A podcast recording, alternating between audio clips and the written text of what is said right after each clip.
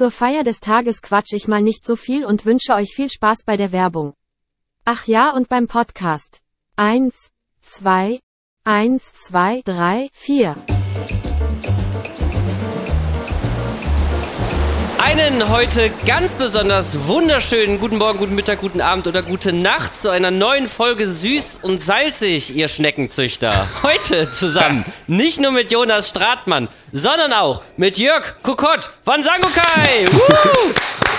Ich applaudiere mir immer selber.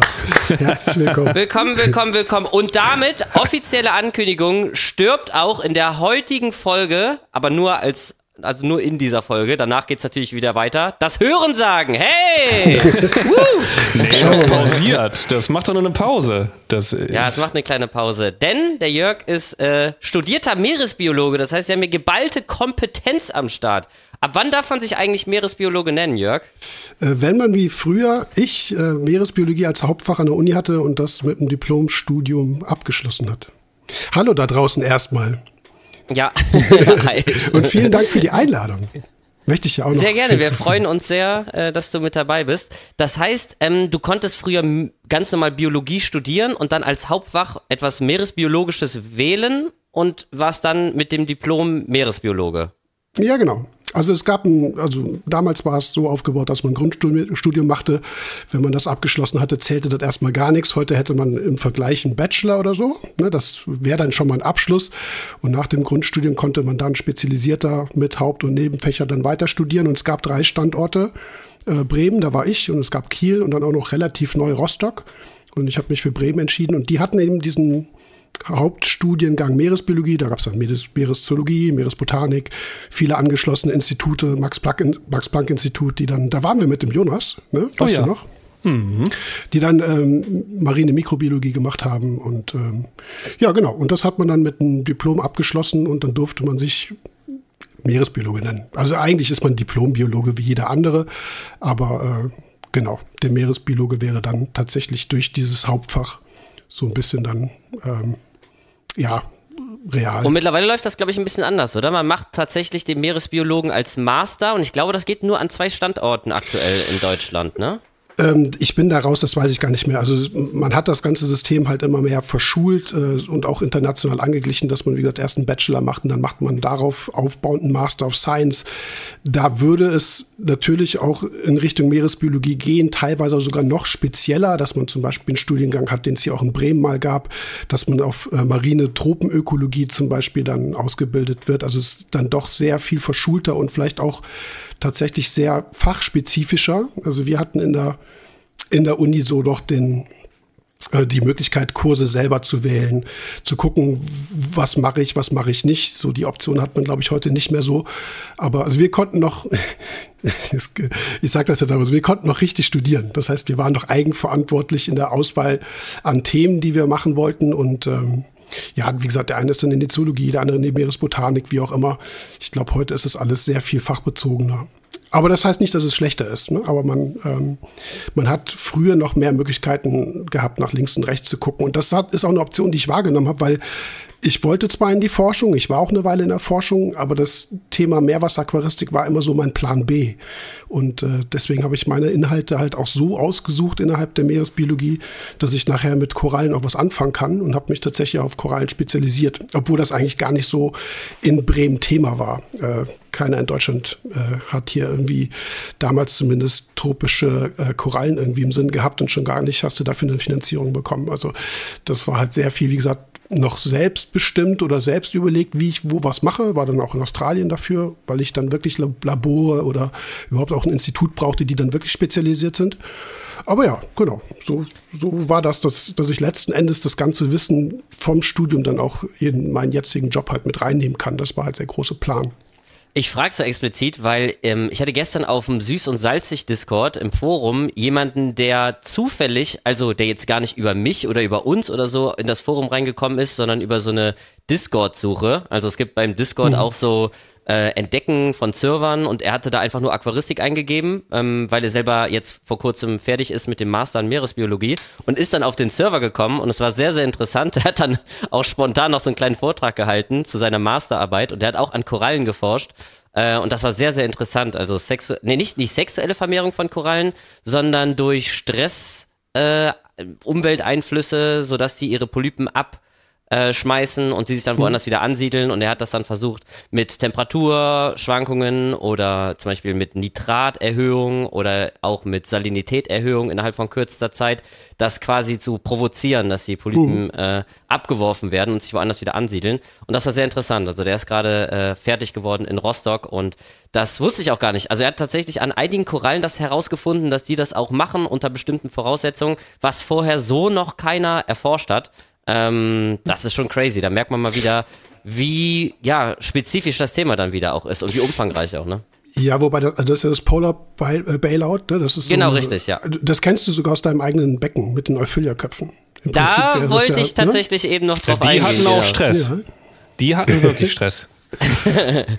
Offensichtlich, ja. Ich habe eine Euphilia, die plötzlich einen Meter weiter abseits von den anderen sich hinten ans Riff irgendwie dran geklebt hat. Und da wächst jetzt ein Kopf. Ich kenne das ja von meiner Golden Nugget, das ist ja, glaube ich, eine Paarancora, ne? Und Paarancora, ja. Genau, und die Para. hat, ähm, mhm. die, die wächst, äh, die, die lässt manchmal einen Kopf fallen, aber da ist dann wirklich Steinskelett mit dran. Der Kopf liegt dann irgendwie einfach auf dem Boden ähm, und bei der Euphi, die sitzt hinten auf dem Riff, an der Stelle, wo nicht einfach mal irgendwie so ein schwerer Gegenstand landet oder so. Da muss irgendwie was anderes passiert sein. Also irgendwie muss die sich da selber irgendwie festgemacht haben, weil das passt von der Strömung nicht und das passt von der Lage auch nicht. Äh, deswegen stelle ich mir die Frage und ich habe auch kein Feedback aus der Community bekommen über Insta oder so. Wie ist das passiert, dass sich hinten bei mir am Riff plötzlich ein Euphilia-Kopf ansiedelt? Ja, weil der halt eingefallen ist. Aber das ist kein, also das glaube ich nicht. ich glaube es einfach nicht. Ja, der Polyp selber kann ja dahin äh, getrieben worden sein. Aber das ist Also eine Stelle, wo von, von der Strömung, wo man eigentlich nicht landet. Und sie sitzt komplett schräg auf dem Riff. Also das ist jetzt nicht irgendwo was, wo eine Kuhle ist, wo man sich mal eben kurz, wo man mal eben kurz hinfällt oder so, sondern es ist, wäre total kompliziert, da zu landen. Ich sehe das ja bei meiner anderen, bei meiner Golden Nugget. Die landen gefühlt alle auf dem Boden, irgendwo in der Ecke. Aber die siedeln sich ja nicht irgendwo schräg hinten an einem Riff an oder so. Ja, aber da, da Hat konnte sie einer der, hingetragen. Ja, Reingebissen oder vielleicht hat die einen kleinen, kleinen, äh, so, einen- so einen kleinen Wurm ausgespuckt, der ist da hingeschwommen. Ich weiß es nicht. Eine aber du hast, halt. den, äh, du hast den Kollegen jetzt da gestern nicht drauf angesprochen. Doch, ja ich habe den drauf angesprochen und der war total äh, interessiert daran, meinte sofort, ich sollte ihm mal ein Foto schicken. Das Problem Mhm. ist, der Kopf ist mittlerweile schon groß, so groß wie ein durchschnittlicher Euphi-Kopf. Also da lässt sich nicht mehr viel dran analysieren, aber ähm, er hat gesagt, ja, super spannend. Äh, wir haben ja so wenig noch über Korallen erforscht. Äh, es kann natürlich sein. Also das Problem ist, er hat es bei den Euphis nicht geschafft. Ähm, bei ihm ging es hauptsächlich um die kleinpolypigen äh, Steinkorallen. Am besten geklappt hat halt bei so einer Milka. Ähm, und jetzt hat er auch eine Caulastrea hat er probiert und noch ein, zwei andere großpolypigere. Da hat es aber nicht geklappt. Also da sind einfach die Köpfe eingegangen und das war's. Und äh, ja, eher so eine Stylophora oder so, die hat dann äh, die Polypen rausgesendet quasi und die haben sich dann versucht, woanders wieder anzusiedeln. Er hat es aber nur geschafft, die irgendwie zwölf Tage am Leben zu, äh, zu halten. Ähm, für mehr war dann auch in diesem, in dieser Studienumgebung, äh, Laborbedingungen und so, war es dann halt auch nicht möglich. Darauf, darum ging es dann halt auch nicht in seiner Arbeit, ne? Also Aber nur sehr das spannend. Induzieren. Ja. Ich habe das Genau. in deiner Insta-Story gestern gesehen. Äh, Das Mhm. hast du gepostet, aber ich bin, bin da jetzt drüber hinweggekommen, mir das anzuschauen. Aber ja, das ist, das ist spannend. Also Porzellopora damicornis ist so ein klassischer Fall, wo man eigentlich irgendwo im Riff immer dann völlig, äh, ja, völlig komische Kolon- Kolonien irgendwo wachsen hat. Und man früher auch nicht wusste, wo die herkommen. Ne? Und das ist halt, geht so ein Machen die das diese- äh, über Polypen abwerfen? Ist das nicht irgendwie Ja. sexuell oder sowas? Nee, können das auch nur Polypen. Und dann, dann fehlen auch in der Mutterkolonie richtige Gewebestücke. Das sieht Ah, man krass. dann teilweise auch. Mhm. Ja, ja. Ah, krass. Ja, es, es, es gibt schon sehr spannende Sachen. Also Tubastrea beispielsweise, mittlerweile in meinem Becken zum Beispiel, hatte zwei Mutterkolonien und das ganze Becken ist jetzt voll mit Einzelpolypen. Das ist wiederum allerdings eher so eine, äh, das kann eine asexuelle Planula-Vermehrung sein, also sozusagen keine geschlechtliche, aber das ist schon sehr spannend, was, was Korallen so drauf haben ne? und äh, verschiedene Optionen haben, sich dann auch vegetativ zu, also vegetativ zu vermehren, also nicht geschlechtlich. Und äh, ja, Korallen sind cool. Deswegen äh, habe ich mich da früher auch sehr Korallen für sind interessiert. cool. Und dann mach ich den, ich glaube, ich mache dir ein T-Shirt, wo das draufsteht. Ja, der ist Kannst du, ein lame, der kannst Spruch, du ehrlich demnächst mit gesagt, in die Disco gehen. Was denn, was denn, Ins denn mit Irish deinen- Pub. was ist mit deinen Stratmann-Sprüchen jetzt? Hast du da schon T-Shirts in Auftrag gegeben? nee, habe ich nicht. So, das, das, äh, Ach, du, das, du kennst mich doch. Ich denke immer über viel nach, aber am Ende passiert nicht so. Und deinen Videos hast du auf jeden Fall immer ein äh, freshes neues Shirt an in verschiedenen Farben. Ja, So, da äh, habe ich einiges in Auftrag gegeben, das ist richtig. Ich bin auch Ich weiß noch nicht, am ob ich, so, ob, ich das, ob ich das dann anziehen würde, ne? dass man die Zugsantelle austreiben muss oder so. Kommen wir vielleicht noch drauf. Naja. Ja, dazu würde mich Ja. auch mal deine Meinung interessieren. Aber ich weiß ja, du magst auch helle Korallen. Äh, ja, ähm, also bei SPS, also eine, eine helle LPS sieht ja nicht so dolle aus. Die will man ja sehr kräftig und satt in den Farben haben. Ne, ich, also es ist so oder so. Also ich würde schon eher sagen, gerade bei, ähm, bei SPS bin ich eher so der so ein Fan von hellem Korallengewebe, also helles Grundgewebe, pastellige Farben. Und wenn du jetzt die ganzen Fluoreszenzkorallen siehst, also gerade im SPS-Bereich, dann sehen die unter entsprechendem Licht und mit Brille und mit äh, Filter halt richtig schicki aus. Und dann, wenn du die dann bekommst oder selbst auch wenn du es im Laden siehst, einfach nur unter 10K oder so, die sind so dunkel, also und du siehst halt einen Großteil der Farben auch nicht. Ähm, früher hätten wir gesagt, naja, die sind irgendwie überdüngt. Und das sind sie ja teilweise auch. Also es ist äh, manchmal auch ein Nährstoffniveau, was du dann brauchst, um, um diese satten Fluoreszenzfarben hinzubekommen. Also da würde ich mich schon eher in die, in die erste Gruppe ein, einreihen, ja. Also bei den dunklen war es dann eine Stente zu viel im Technikbecken, sagst du. Komm, ich habe alle Folgen gehört, nur mal so, ne? Also Alle Folgen? Jetzt, ja, alle Folgen. Ja, ich höre grundsätzlich oder schaue auch äh, grundsätzlich relativ viel, weil ich ja wissen muss, was auch so die Konkurrenz macht. Also nicht jetzt Konkurrenz im Negativen. Ah ja, so siehst du uns also. Du musst ja wissen, ja, ich bin ja professioneller Aquarianer. Habt ihr, glaube ich, auch, neulich auch drüber gesprochen, was, was das ist. Aber ähm, ihr müsst ja wissen, was so in der, in der Szene läuft. Und ähm, nee, ich habe alle Folgen, Folgen gehört und auch die letzten mir nochmal bewusst reingezogen, gerade auch die mit der, mit der ICP. Und äh, habe auch so Das habe ich mir schon gedacht, dass das Ja, deine ja. Lieblingsfolge wird zur ECB. Ja. Wie oft würdest du sagen, schlägst du so im Schnitt bei unseren Folgen die Hände über dem Kopf zusammen? Ja, ja, pass auf, das, ich, äh, ich habe ich hab mit dieser Frage gerechnet und ich habe bis jetzt keine Lösung dafür gefunden, wie ich das möglichst sachlich und äh, nee, Du lässt schon, die einfach also, überm Kopf, Es sind oder schon wie? viele Sachen dabei, wo ich ähm, in den vielen Folgen auch dachte, ja, schade, eigentlich hätten sie mich jetzt mal anrufen können. Au, Ähm. wenn du das zulässt, dann machen wir das gerne. Immer. Aber wir können ja so eine nicht, Art Joker einführen, so. Ja, Oder? mit Jingle. Du kriegst einen extra Jingle für Oh. uns. Ja, da muss ich ja jeden äh, Dienstagabend, was normalerweise mit unserem Podcast ja kollidiert. Wir sind gerade noch so in der Sommerpause, aber dann wäre ich dienstagsabends auch nicht so erreichbar. Wir haben übrigens Dienstagabend. So, Sehr gut, dann haben wir die Frage auch schon aus der Community beantwortet, wann die nächste Folge eures Podcasts kommt. Äh, Ach so, ja, Reefers kann ich kurz Podcast. was, was zu sagen. Also wir machen auf jeden Fall weiter, weil die mittlerweile ist es schon so lange her, dass auch wirklich eher die Frage kommt. Also nicht, wann gibt's eine neue Folge, sondern leben wir noch? Also ja, ähm, äh, ich glaube, ich kann das auch, auch sagen. Dominik ist jetzt zum zweiten Mal noch Vater geworden, das kam noch dazu. Aber der, der wesentliche Glückwunsch Punkt, an der Stelle. Ja, auch von mir. Liebe Grüße an Dominik. Ähm, nee, ich habe ähm, Ja, das schon mal gehabt. Wir sind ja eher ein Podcast, der wirklich informativ sachbezogen ist. Das heißt themenbezogen. Also ihr macht ja wirklich mehr ganz spontan, quatscht über alles Mögliche. Und ich will jetzt nicht sagen, dass ich das jetzt nicht so gut hinkriege, aber ich bin ja vielleicht schon eher der, der so ein bisschen lieber über fachliche Themen redet. Und mir gehen echt Ideen aus. Also Davon halten haben- wir gar nichts übrigens von fachlichen Themen. Ich glaube, wir haben 86 Folgen und ähm, das ist nicht nur eine Stunde. Ihr seid ja meistens so im Stundenbereich unterwegs, vielleicht mal ein bisschen länger.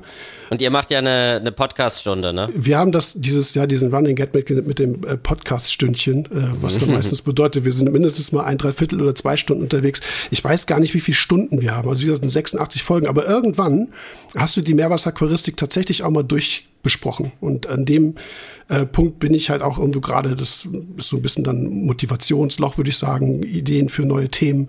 Beziehungsweise es Und, kommen ja äh, schon immer mal wieder wissenschaftliche Erkenntnisse mit dazu, aber jetzt nicht in dem Maße, dass man jetzt jede Ah, nee. Woche irgendwie eine neue Folge ehrlich. machen könnte, oder? Nee, und dann muss man auch, also es, es wird natürlich immer noch viel geforscht. In den letzten Jahren ist es halt super viel in Richtung ähm, Erderwärmung, Erwärmung, Klimawandel, erhöhte äh, Temperaturen und sowas. Aber das sind ja jetzt dann auch wiederum keine Themen, wo du jetzt sagst, die sind aquaristisch jetzt super relevant. Also ich meine, dass, mhm. dass wir, äh, Jonas sagt, bei 27 Grad ist er noch völlig entspannt, das bin ich übrigens auch, aber alles, was über 30 geht, ich meine, wir wissen ja, was aquaristisch passiert. Das heißt, wir haben Kühlungssysteme, was auch immer, oder von mir ist auch äh, im Winter dann auch äh, Heizungssysteme, mit denen wir halt eine Wassertemperatur einstellen können. Und die forschen halt an so Sachen, wo ich jetzt sage, eigentlich ist das, ähm, das ist vielleicht global äh, relevant, aber für die Aquaristik äh, wissen wir selber, was passiert, wenn wir. Da können wir relativ einfach haben, diese ne? Probleme, die im Meer passieren, verhindern eigentlich. Da sind wir schon weiter sozusagen. Das habe ich jetzt nicht verstanden. Wir haben Einfluss, aber ja, also wir können quasi mit dem Aquarium diese Probleme, die es aktuell in den Meeren gibt, einfacher behandeln bzw. verhindern, dass es gar nicht erst so weit kommt und deswegen ist das nicht so relevant für uns als Aquarianer. Ja, genau. So, wenn wir zu viel CO2 im Wasser haben, machen wir einen Atemkalkfilter davor, mhm. dosieren vielleicht Kalkwasser, was auch immer. Also wir haben Optionen, dagegen zu steuern, was wir global nicht haben. Also zumindest nicht ähm, in einer also in einer sofortigen Reaktion. So, wie gesagt, irgendwann merkst du, ein Atemkalk ist durch, dann hängst du einen neuen dran, dann ist das CO2-Thema erledigt. So, und das ist, mhm.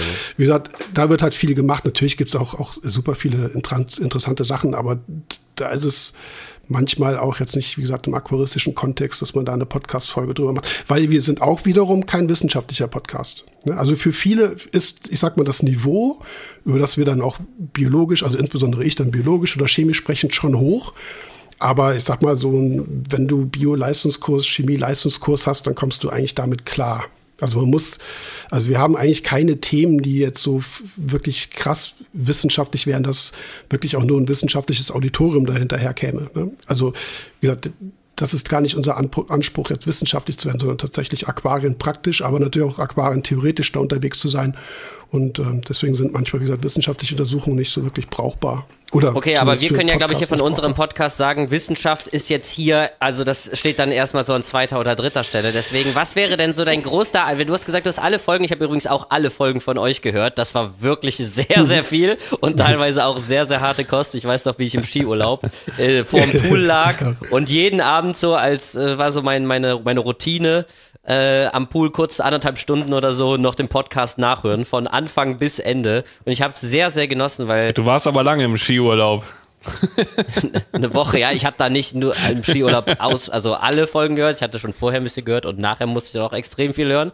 Ähm, aber ich habe das sehr, sehr äh, enjoyed, sagt man heutzutage, weil hm. ihr da die okay. ersten wart, die das auf diesem Niveau gemacht haben und für viele Fragen wirklich Antworten hatten auf biologischer, chemischer, naturwissenschaftlicher Ebene, die man vorher so nicht bekommen hat, sondern vorher war es halt nur ein Bauchgefühl und viele Meinungen und Erfahrungen und Hörensagen. Und du hast dann auch mal viele Sachen im Hintergrund erklärt und wie das überhaupt funktioniert. Und nichts hat mich ansatzweise auch nur so weit gebracht wie äh, ja, euer Podcast, ähm, das Sangokai, äh, in Sangokai A bis Z, was du ja auch noch in schriftlicher Form veröffentlicht hast, habe ich mir mhm. auch reingezogen und äh, lese ich immer mal wieder rein, aber mir fällt es deutlich leichter, äh, Kopfhörer in die Ohren zu, zu stecken und äh, paar Runden im Pool zu drehen und das dabei zu hören zum Beispiel oder Fahrrad zu fahren oder so. Äh, ich habe einfach Konzentrationsprobleme, mich irgendwo hinzusetzen und ausschließlich zu lesen. Das kann ich einfach nicht so gut. Das ist einfach Podcast ist einfach mehr mein Medium, deswegen habe ich da sehr viel äh, drüber äh, gelernt. Aber was würdest du sagen, wenn du alles gehört hast, was äh, könntest du jetzt am ehesten kritisieren von dem, was wir so gesagt haben?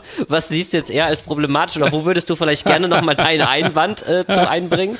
Ja, ich glaube, also so der Elephant in the Room ist ja, ist ja das Phosphat-Thema, ne? also mhm, liebe Freunde des Gesamtphosphats. Heute, glaube ich, geht es auch darum.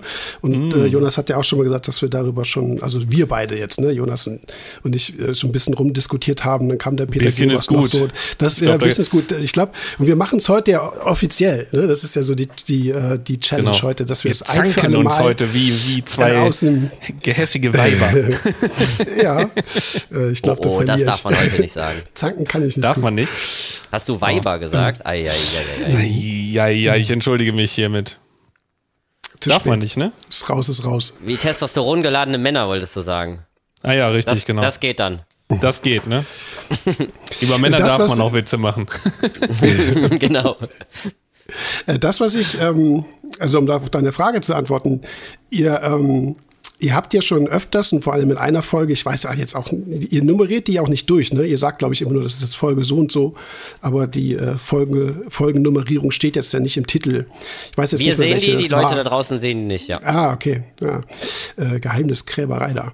Nee, ihr habt ähm, irgendwann mal gesagt, ihr habt überhaupt gar keinen äh, Anspruch an ähm, äh, an Wissenschaft, wissenschaftliche Korrektheit. nee, ihr habt Nein, das haben wir so. Das haben wir ja so nicht gesagt, oder? Äh, ja, dann ist der, dann, dann, dann ist der, ich, ich dann formuliere es um. Ähm, ihr wollt ein Unterhaltungspodcast sein. In erster so Linie, genau. In erster Linie, ganz und genau. Und wir können diese wissenschaftliche Ebene in dem Maße gar nicht bespielen, weil wir ja, dazu genau. nicht in der Lage sind und nicht das Wissen haben. Das schon. Genau. Ja. Und dafür fangt ihr ganz oft wissenschaftliche äh, Sachen an. Also du vor allem, äh, Alex. Oder Izzy. Izzy Alex. Ja, so ist ja aus. Nee, was, was, ja auch, was ja auch okay ist. Äh, das sind halt genau die, die Stellen gewesen, wo ich dachte, so, da würde ich ganz gerne was zu sagen. Oder hätte ich dann in dem Moment gerne was zu, zu gesagt. Weil dein Becken, also das ist durchaus auch bezogen auf dein Becken, also Fragen zu deinen konkreten Sachen, die so passiert sind, die so passieren. Das heißt, und Jonas das, schmeißen wir jetzt raus und wir machen den Podcast dann. Äh, nee, nee, ja, gut. Mal. Ich rufe jetzt Dominik an. Der wollte sich eh einen Gin Tonic machen. ähm, ähm, nee, der, der Punkt ist der, wenn man, wenn man, also es ist grundsätzlich sehr gut, wenn man viel allgemeines Wissen hat über, keine Ahnung, was für Themen, spielt jetzt erstmal keine Rolle und würde das halt dann auf einen konkreten Fall anwenden. Und ich glaube, bei euch ist es ganz oft passiert, das ist also kein Vorwurf, dass ihr da nicht wusstet, was muss ich jetzt anwenden. Also mit dem Phosphat-Ding können wir nachher drüber äh, gerne nochmal noch mal sprechen. Aber das ist, ich sage jetzt mal, wir hatten eine Podcast-Folge, ich glaube, die ging über fünf Stunden. Ich habe die dann nach dreieinhalb Stunden immer mal gekappt. Alles zum Thema Nitrat.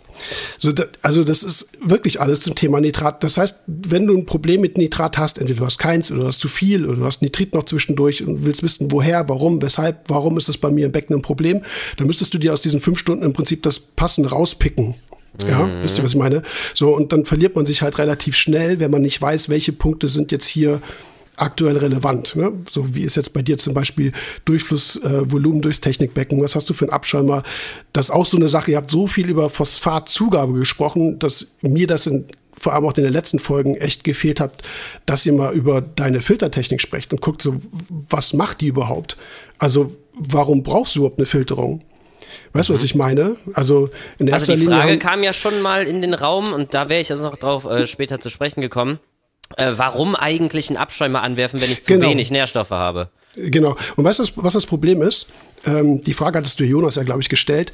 Man ist ganz oft ich würde sagen, das, kann man ausweiten auf ein gesellschaftliches Problem. Man ist ganz oft in so einer eigentlich simplen Fragestellung, ne, wo es ne, wo es eigentlich um eine Info geht, ganz oft dann dabei, dass man sofort in diesem binären 1-0-System ist. Ne? Entweder du bist dafür mhm. oder du bist mhm. dagegen. So, wie gesagt, mhm. ich will das jetzt gar nicht irgendwie auch auf politische Diskussionen auf, äh, ausweiten, aber das ist ja irgendwas, was gerade ganz viel in unserer Gesellschaft reklamiert ist, dass man eigentlich gar nicht mehr erörtert.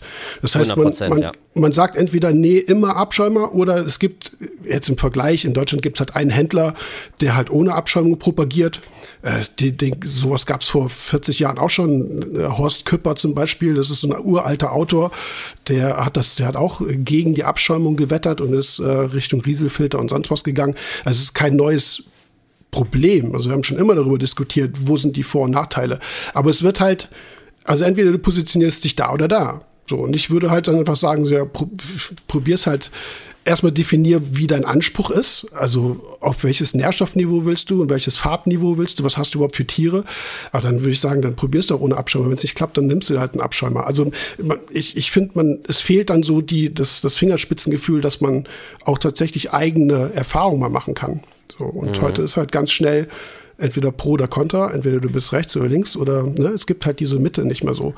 Und, ja, viele ähm, haben natürlich auch Angst, den großen Fehler zu machen. Also ich spreche da jetzt mal für mehrere, einfach mal eben ausprobieren und dann plötzlich irgendwie Korallen im Wert von tausenden Euro verlieren. Das macht man natürlich auch nicht mal so eben. Ne? Man hat schon auch viel zu verlieren und irgendwie Angst, dass man mhm. irgendwie auch einen Fehler macht, weil die ganze Thematik so komplex ist, glaube ich. Ne? Ja, sicherlich. Also das ist wieder so ein Punkt, wo man sagt, je mehr Wissen du hast, umso leichter fällt es dir dann, dafür eine Lösung zu finden. Aber keine Frage, Meerwasseraquaristik ist super kompliziert und du weißt das ja selber. Du hast vor, ich glaube, wann hast du angefangen? Vor drei Jahren? Vor Zweieinhalb, dreieinhalb, jetzt, ja, dreieinhalb Jahren. Du hast ja, wir haben ja auch ein bisschen kommuniziert, ist ja nicht so, dass wir uns nicht kennen würden, ne? aber äh, du hast ja selber gesagt, du orientierst dich erstmal an einer Person, merkst, okay, das haut irgendwie nicht hin. So, also entweder stimmen wirklich Aussagen nicht oder was auch immer. Also der Weg bis hierhin, sag ich mal, war ja für dich extrem mühselig und du hast ja miterlebt, wie viel Wissen oder halt auch Nichtwissen bei uns in der Branche sind, weil wir auch keine Ausbildungsbranche sind. Also du kannst Meerwasser, professionell Meerwasser-Aquarianer, Schrägstrich in, nicht lernen. Also mhm. bist, äh, also weil ich ihn sehr wertschätze, beispielsweise Claude, ähm, Jonas kannst du ja fragen, ob das ihm recht ist, ist ein gelernter Schreiner oder Tischler. Ich weiß nicht, ob Meister oder, aber ist jetzt ein. Nee, Meister einem, ist er nicht. Einem, mhm. Nee, aber okay, aber er ist ein Handwerker und hat mit Aquaristik überhaupt nichts zu tun und hat sich auf ein Level hochgearbeitet, wo er heute ähm, top in Deutschland ist. Also das funktioniert durchaus, aber du kannst das Thema nicht lernen. So und deswegen fängst du irgendwann an und entweder du bist mit den richtigen Leuten unterwegs oder nicht und hast entweder schnell Erfolg oder auch eben halt erst sehr langsam oder sehr spät. So und das, das war für das mich ja die größte, die größte mhm. Challenge, die richtigen Leute finden, die richtigen Ansprechpartner, denen man dann auch wirklich vertrauen kann und die nicht einfach auf eigenen Erfahrungen Sachen weitergeben, die aber vielleicht gar nichts mit der Praxis zu tun haben, sondern das waren halt eben dann Einzelfälle oder so. Also das würde ich als aller, allergrößte Challenge im Bereich jetzt Meerwasseraquaristik für mich persönlich sehen. Jemanden finden, wo ich irgendwie sagen kann, okay, das, das kann ich jetzt so adaptieren, das passt jetzt, das kann ich für mich so übernehmen. Weil viele sagen ja immer, such dir ein, aber ja, man muss natürlich auch den richtigen finden, der auch differenzieren kann, dass es eben nicht nur schwarz mhm. und weiß und Plus und Minus gibt, sondern dass es immer sehr, sehr individuell sein kann und man halt das Ganze betrachten muss. Und ich habe das Gefühl, wie du auch selber schon gesagt hast, dass relativ eindimensional oft gesehen wird und es gibt die Pro-Kontra-Lager und äh, ich hatte auch mal den Fall und habe dann das gemacht, aber das hat dann vielleicht wieder gar nichts mit meinem Becken zu tun, weil ich zum Beispiel ein völlig beschissenen, so einfach mal gesagt, Sand drin habe, der mir halt alles mhm. total kompliziert macht und da hilft halt der ein oder andere Tipp gar nicht, solange das Problem noch im System ist sozusagen, ne? Mhm. Das muss da man muss auch erkennen aufklären, können. fällt mir dabei ein. Okay. Ähm, ja, Jonas weiß, worum was geht, ne? Äh, das ja, wollte ich, glaub, nämlich ja. in einer mhm. unserer nächsten Podcasts, also unserer eigenen Reefers Podcast Folgen nämlich machen. Nee, es gab ein, ähm, zu dem Thema hatte ich dann mit Dominik ein bisschen drüber gequatscht und es geht jetzt wirklich auch um Phosphatdosierung und wir hatten darüber gesprochen und äh, du hast gesagt, ja, und dann hast du, du dosierst immer weiter und weiter und kriegst den Wert nicht hoch und irgendwann fliegt dir das völlig um die Ohren und das Material, was in dem Fall halt irgendwas kalzitisches oder dolomitisches, was sich halt mit Phosphat vollgesaugt hat, ist immer gesättigt und gibt einen großen Teil davon wieder ab und dann macht es einmal Pum und dann puffen, dann bist du bei Milligramm pro Liter Phosphat. Und da hatte ich in unserem Podcast gesagt, also du hast es so gegen die Phosphat, also in, in, in, also im sozusagen in der Diskussion als Problem dargestellt, dass es die Phosphatdosierung ist. Und ich habe gesagt, eigentlich ist, kann die Phosphatdosierung ja nichts dafür, sondern du hast einfach ein Material genommen, was halt einfach nicht in die Meerwasseraquaristik gehört, weil mhm. es eben diese Eigenschaft hat. Das war aber nicht auf dich bezogen. Das ist das, was ich jetzt gerne klarstellen würde. Also du benutzt ja tatsächlich auch einen Sand, den ich nehmen würde, wenn ich damit Sand arbeite. Ne, du hast ja meistens einen Carib Sea, den Ocean Direct oder so. Das ist ja ein, ein das ist ein Live-Sand, der kommt aus dem Meer, da passiert gar nichts mehr. Ne? Und das ist ein aragonitischer, in dem Fall oolitischer Sand. Aber wie gesagt, das war nicht auf dich bezogen bezogen und das sollte jetzt auch für deine Kunden oder Kunden jetzt auch kein Ding sein, die dann, äh, dass sie sagen so, ja, was benutzen du für einen Sand, Jonas? Der Kokot hat ja gesagt, äh, du benutzt da einen falschen. Ja, ja, ne? ja, also das ist gut. jetzt hiermit mhm. sozusagen aufgeklärt. Aber Aber ja, das ist ein, also ich finde, das ist halt ein Problem, dass wir viele Gestaltungsmaterialien haben, wo man sich die Frage stellen muss. Also mittlerweile würde ich jetzt sagen, ist es besser geworden. Früher mit Keramiken war es noch viel schlimmer. Ne? Also da hattest du teilweise auch wirklich den Sperrmetallverunreinigungen drin. Da gab es ja auch noch keine ICP. Es sind ja so viele Becken damals um die Ohren geflogen mit verschiedenen Gut, aber Keramiken, Keramiken. gibt es immer noch. Aber du meintest, dass ja, die Keramiken besser geworden sind. Ja, aber früher war künstliches Gestaltungsmaterial viel risikoreicher. Erstens, weil wir keine ECP hatten, du konntest es sozusagen das Wasser, ne, wo das Gestaltungsmaterial drin liegt, nicht überprüfen und du hattest generell keine Idee. Ne? So und äh, mhm. mittlerweile durch die Überprüfung sind die Materialien ja auch gut geworden. Nur dieses Problem ist ja gar kein Schadstoffproblem, dass irgendwas abgegeben wird, sondern es wird dummerweise eben was angelagert. Das muss ja auch keine Keramik sein, das kann auch ein, irgendein anderer Stein sein oder kann auch Bodengrund sein. Also wenn du so einen kalzitischen oder dolomitischen Sand hat, hast, dann, Jonas sagt ja immer, das ist wie ein Phosphatabsauger. Das stimmt auch. Und meine Argumentation ist halt immer, ja, dann nimm halt den Sand nicht. dann musst du auch nicht so viel Phosphat äh, dosieren. Also es ist halt einfach eine schwierige also ein extrem schwieriger Start. Wenn ich so ein Material genommen habe, dann äh, brauchen wir, finde ich, nicht darüber diskutieren, machen Phosphatdosierung Sinn oder welche mhm. Lichteinstellung nehme ich, sondern dann, dann, dann hast du dir die Katze im Sack gekauft. So, und dann ist das halt Ich weiß übrigens schwierig. noch genau die Situation, als wir, als ich mit Markus zusammen damals das Aquarium gebaut habe und wir beim Bodengrund angekommen sind und ich zu ihm meinte, das ist jetzt aber Aragonit, ne? Und er so, ja, ja, genau. Ja, oder?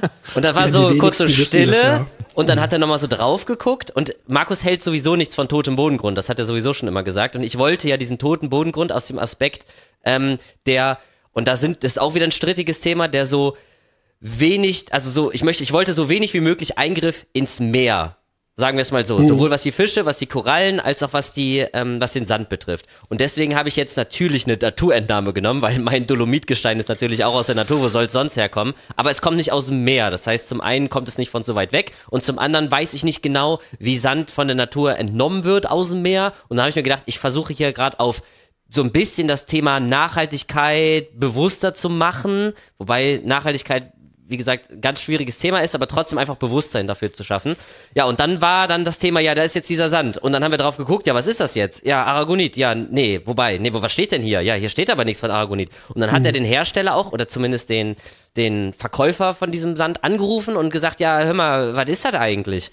Ja, hier Schnee, weiß und so hat er, ich habe das auch noch mhm. auf der Kamera, er hat gesagt, hier Schnee, weiß und so, aber keiner hat darüber gesprochen, was das eigentlich ist. Es ging nur darum, dass mhm. er eine schöne Farbe hat und eine super Körnung, aber es ging gar nicht um die Substanz vom Sand. Und dann wussten wir gar nicht. Ich, so, ich dachte, es wäre Aragonit gewesen, aber es war, aber irgendwie konnte es dann keiner bestätigen und ich wusste überhaupt nicht, was es ist. Und so mhm. ist es dann passiert. Also wieder der Klassiker, man sollte nicht zwangsläufig irgendwas ins Aquarium packen, setzen, dosieren, von dem man gar nicht weiß, um was es da eigentlich geht, weil das kann halt natürlich immer Gefahren bürgen, ne?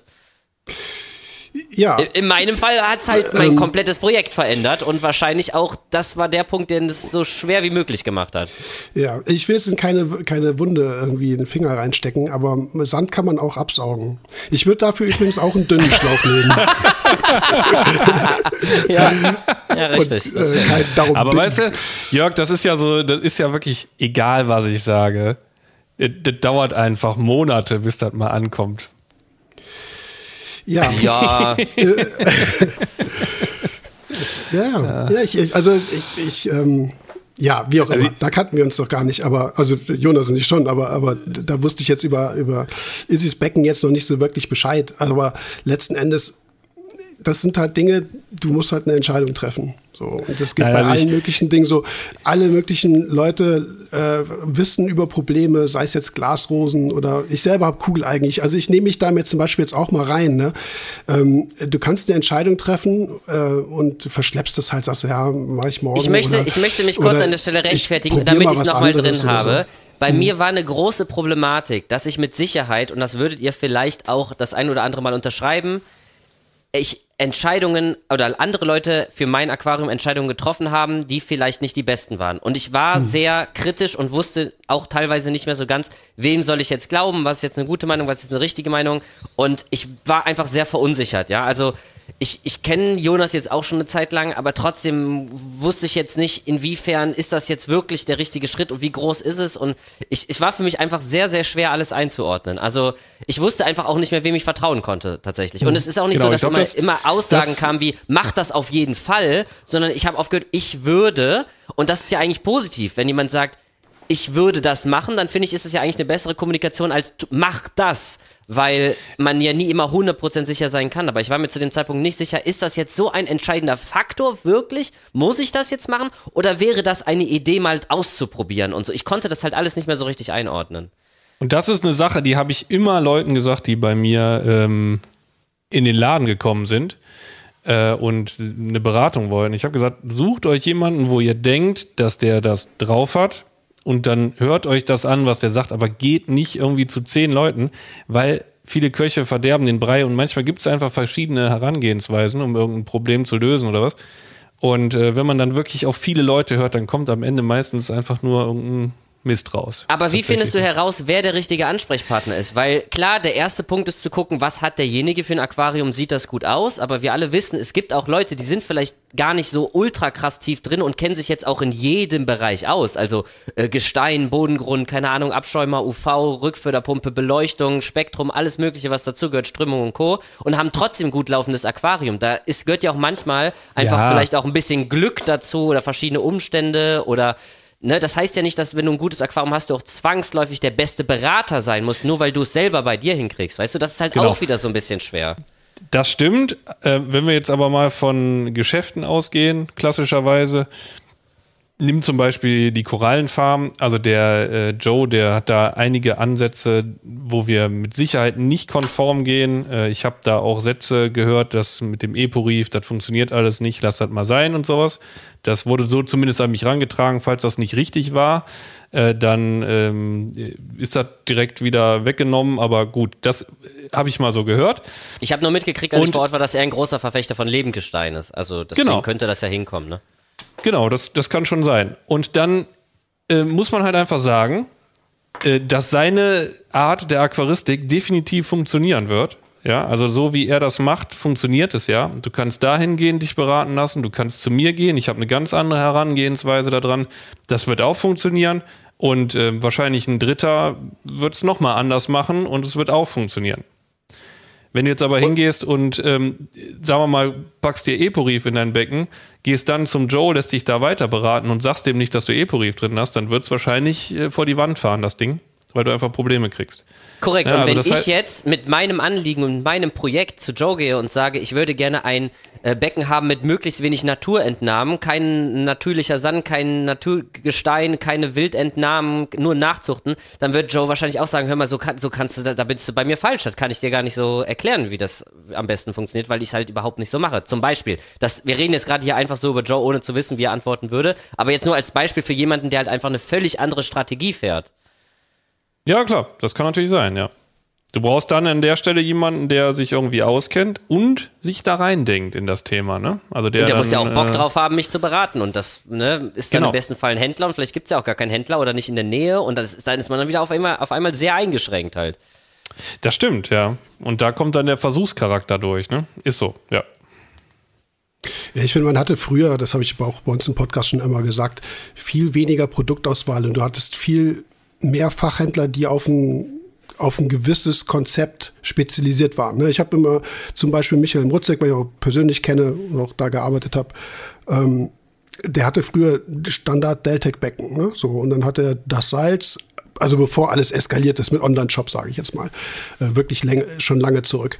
Aber dann wusstest du, so wie der das macht, funktioniert das so und so. Und du hast, du hast für jedes Problem eigentlich immer eine Lösung gehabt, weil er die aus Erfahrung oder aus Wissen oder beidem eben halt auch, auch kennt. So, und das ist irgendwas, was sich hier total aufgelöst hast. Du bekommst einen Einfluss für ein Versorgungssystem hier. Du bekommst einen Einfluss auf einen Abschirmer für eine andere Lampe. Das kannst du ja als Händler gar nicht mehr oder Händlerin gar nicht mehr kontrollieren. Du kannst ja nicht wirklich jede Lampe in- und auswendig kennen.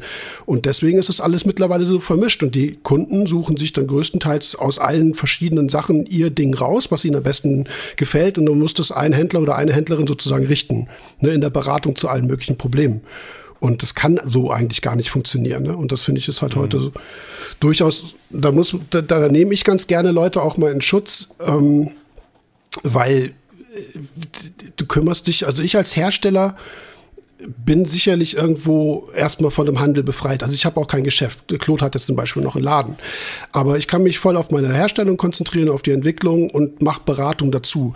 Wenn du, das weißt du selber, Jonas, wenn du noch jeden Tag morgens stehen musst, die Becken sauber machen musst, du kriegst Importe, du musst äh, den Verkauf selber machen, äh, das ist ja ein großer Anteil an Zeit, der dir einfach flöten geht. Ne, wo du dich klar, selber ja. in Dinge einarbeiten kannst oder vielleicht machst du es nur nebenberuflich als das ist ja auch alles legitim. Wie gesagt, also ich, ich finde, das, das Problem ist ein sehr aufgeblähtes Produktspektrum inklusive Produkten, die irgendwelche Probleme lösen sollen, was sie im Endeffekt aber manchmal gar nicht tun. So, sogar verschlimmbessern Neue sogar, ne? Genau, verschlimmern oder neue Probleme generieren. Und das ist halt irgendwo wie gesagt, da muss man den Überblick haben und das haben leider halt viele nicht. Ne? Und äh, wie gesagt, zum Ja, Teil entschuldige ist- ich das. Aber ist so auch bisschen- unheimlich schwer. Es ist einfach, es ist ja faktisch fast unmöglich. Also wie oft ich irgendwelche Fragen per E-Mail oder bei Instagram zu irgendwelchen Produkten kriege, die, die kann man ja gar nicht alle kennen und äh, will ich teilweise auch gar nicht. Ja, also Will ich auch. Klassischer ist Jonas. äh, klassischer Jonas, äh, mache ich nicht. Nee, das Nee, ähm, aber jetzt mal im das- Ernst. Also wenn, wenn, wenn ähm, also wollen heißt ja nur, ich will mich nicht mit jeder Firma, mit jedem Produkt beschäftigen Mhm. ähm, und mir permanent alles Neue durchlesen müssen. Also was es äh, alles für einen Firlefanz gibt. Ich sag mal, wenn Aber Entschuldigung, wenn, wir, wenn jetzt jeder so denken würde, dann ist es ja natürlich klar, we- weshalb wir dann jetzt heutzutage immer noch alles mit Lebendgestein und Hafenmauer und weiß ich nicht was hätten und weiß ich nicht wie Hochbodengrund und Co.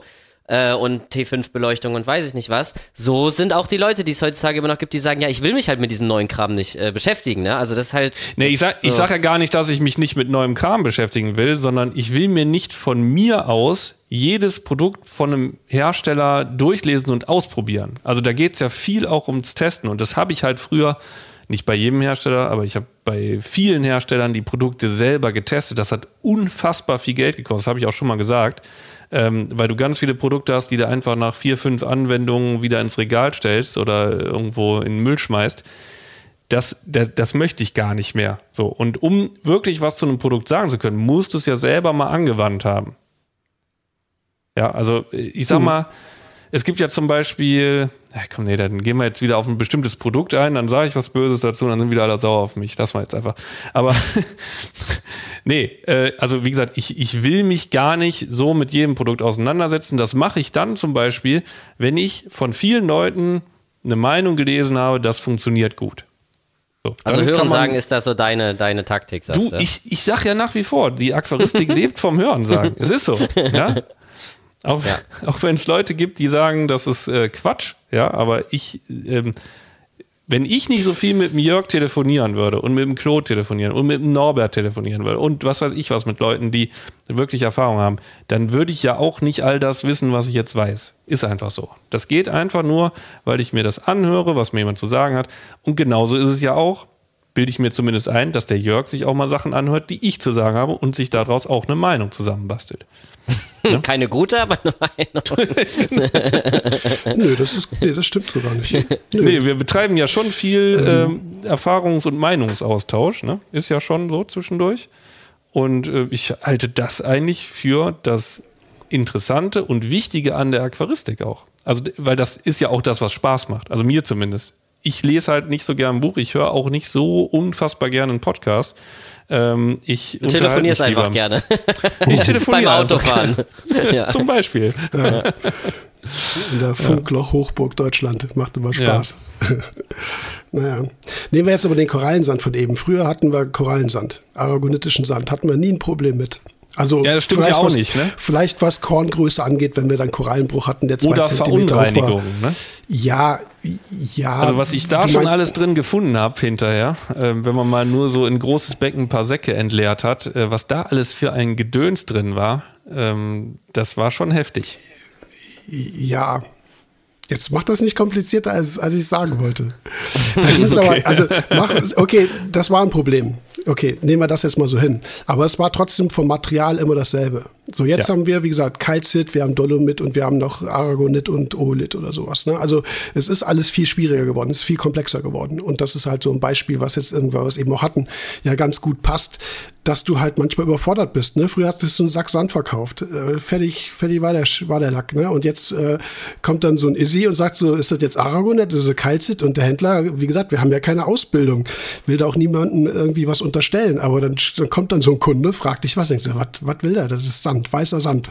kannst du, kannst du. Schneeweiß, ja. So, bindet der Calcium? Äh, Weiß ich nicht, warum soll er das tun? Ist ja nur Sand. Also wie gesagt, das ist, äh, man, man, ich- werde manchmal dafür kritisiert, dass ich viele Dinge zu komplex mache.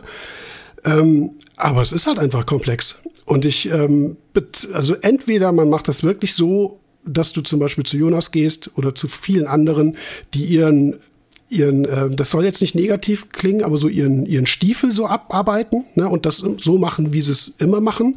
Und wenn du ein Problem hast, dann kannst du dann auch das Problem mit der Person lösen, weil sie Bescheid weiß. So, und wie gesagt, das ist so der, der allgemeine Zustand der Aquaristik. Wenn du halt viel selber ausprobierst, kann es halt sein, dass halt bestimmte Dinge nicht passen, auch wenn auf der Verpackung sonst was draufsteht. Ja. Weißt du eigentlich, warum das so umfangreich geworden ist? Ist das so eine Herstellergeschichte? Oh, wir bringen jetzt was Neues und das ist jetzt besser als alles andere? Oder wir wollen ähm, alle da mitspielen? Oder woran liegt das? Die Nachfrage ja. nach unglaublich viel verschiedenem Material, würde ich jetzt erstmal sagen, ist ja jetzt gar nicht so gegeben, oder? Jeder will doch auch einfach nur es einfach und möglichst okay haben. So. Also ist jetzt nicht so, dass ja, alle sagen, ich will jetzt unbedingt mal so ein Calciumcarbonat irgendwas haben oder so. Da kommt ja keiner auf die Idee. Ich muss Beispiel. mal ganz kurz dazu sagen, dass äh, in den Zeiten, wo das Lebengestein noch, sagt man das Vogue, ne? Heißt es Vogue.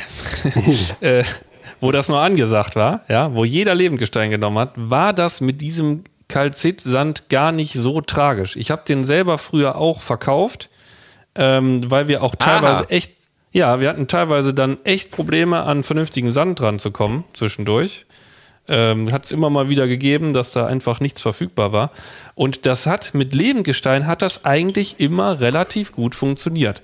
Das, der einzige Nachteil war, dass der immer feiner und feiner und schlammiger geworden ist und sich irgendwann so aufgelöst hat und einfach nur noch Matsche war.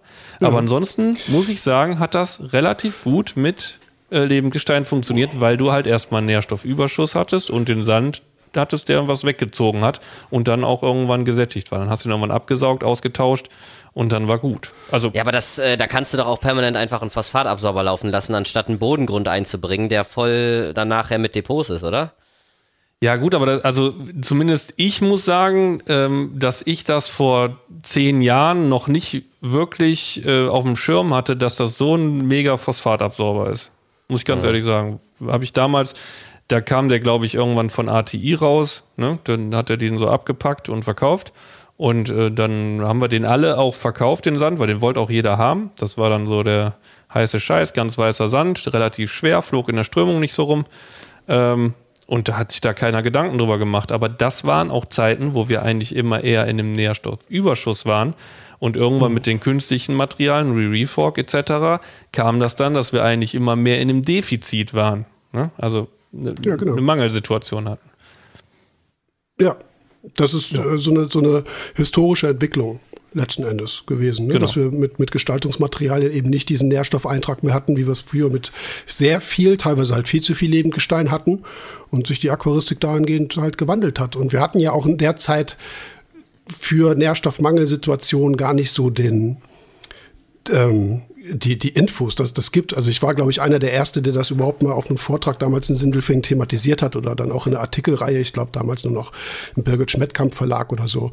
Das, das, waren, das war ja was, was es gar nicht gab eigentlich, mehr oder weniger. Nee, genau, ne? es gab es es gab's eigentlich nicht. Ne? Also das ist irgendwas, was, ähm, wo wir dann auch sehr viel verkehrt gemacht haben. Ne? Wir haben dann irgendwie super stark beleuchtet und hatten keine Nährstoffe mehr und haben komische Beläge bekommen. Die Korallen sind irgendwie ausgeblichen und sonst was. Und wir standen da und wussten nicht, was ist jetzt hier los. Also wir haben alles gemacht wie sonst auch, nur dass wir halt kein Lebendgestein mehr genommen haben, sondern Keramik. Und dann gab es halt die Leute, die sagten, ja, jetzt liegt an der Keramik und äh, das kann nicht funktionieren und so. Also äh, das ist ja so eine Aussage, die würde ja in dem Moment stimmen, aber ähm, wir haben halt den praktischen Fehler gemacht, dass wir keine Nährstoffe dosiert haben. Jetzt sind wir wieder bei dem Nährstoffdosieren.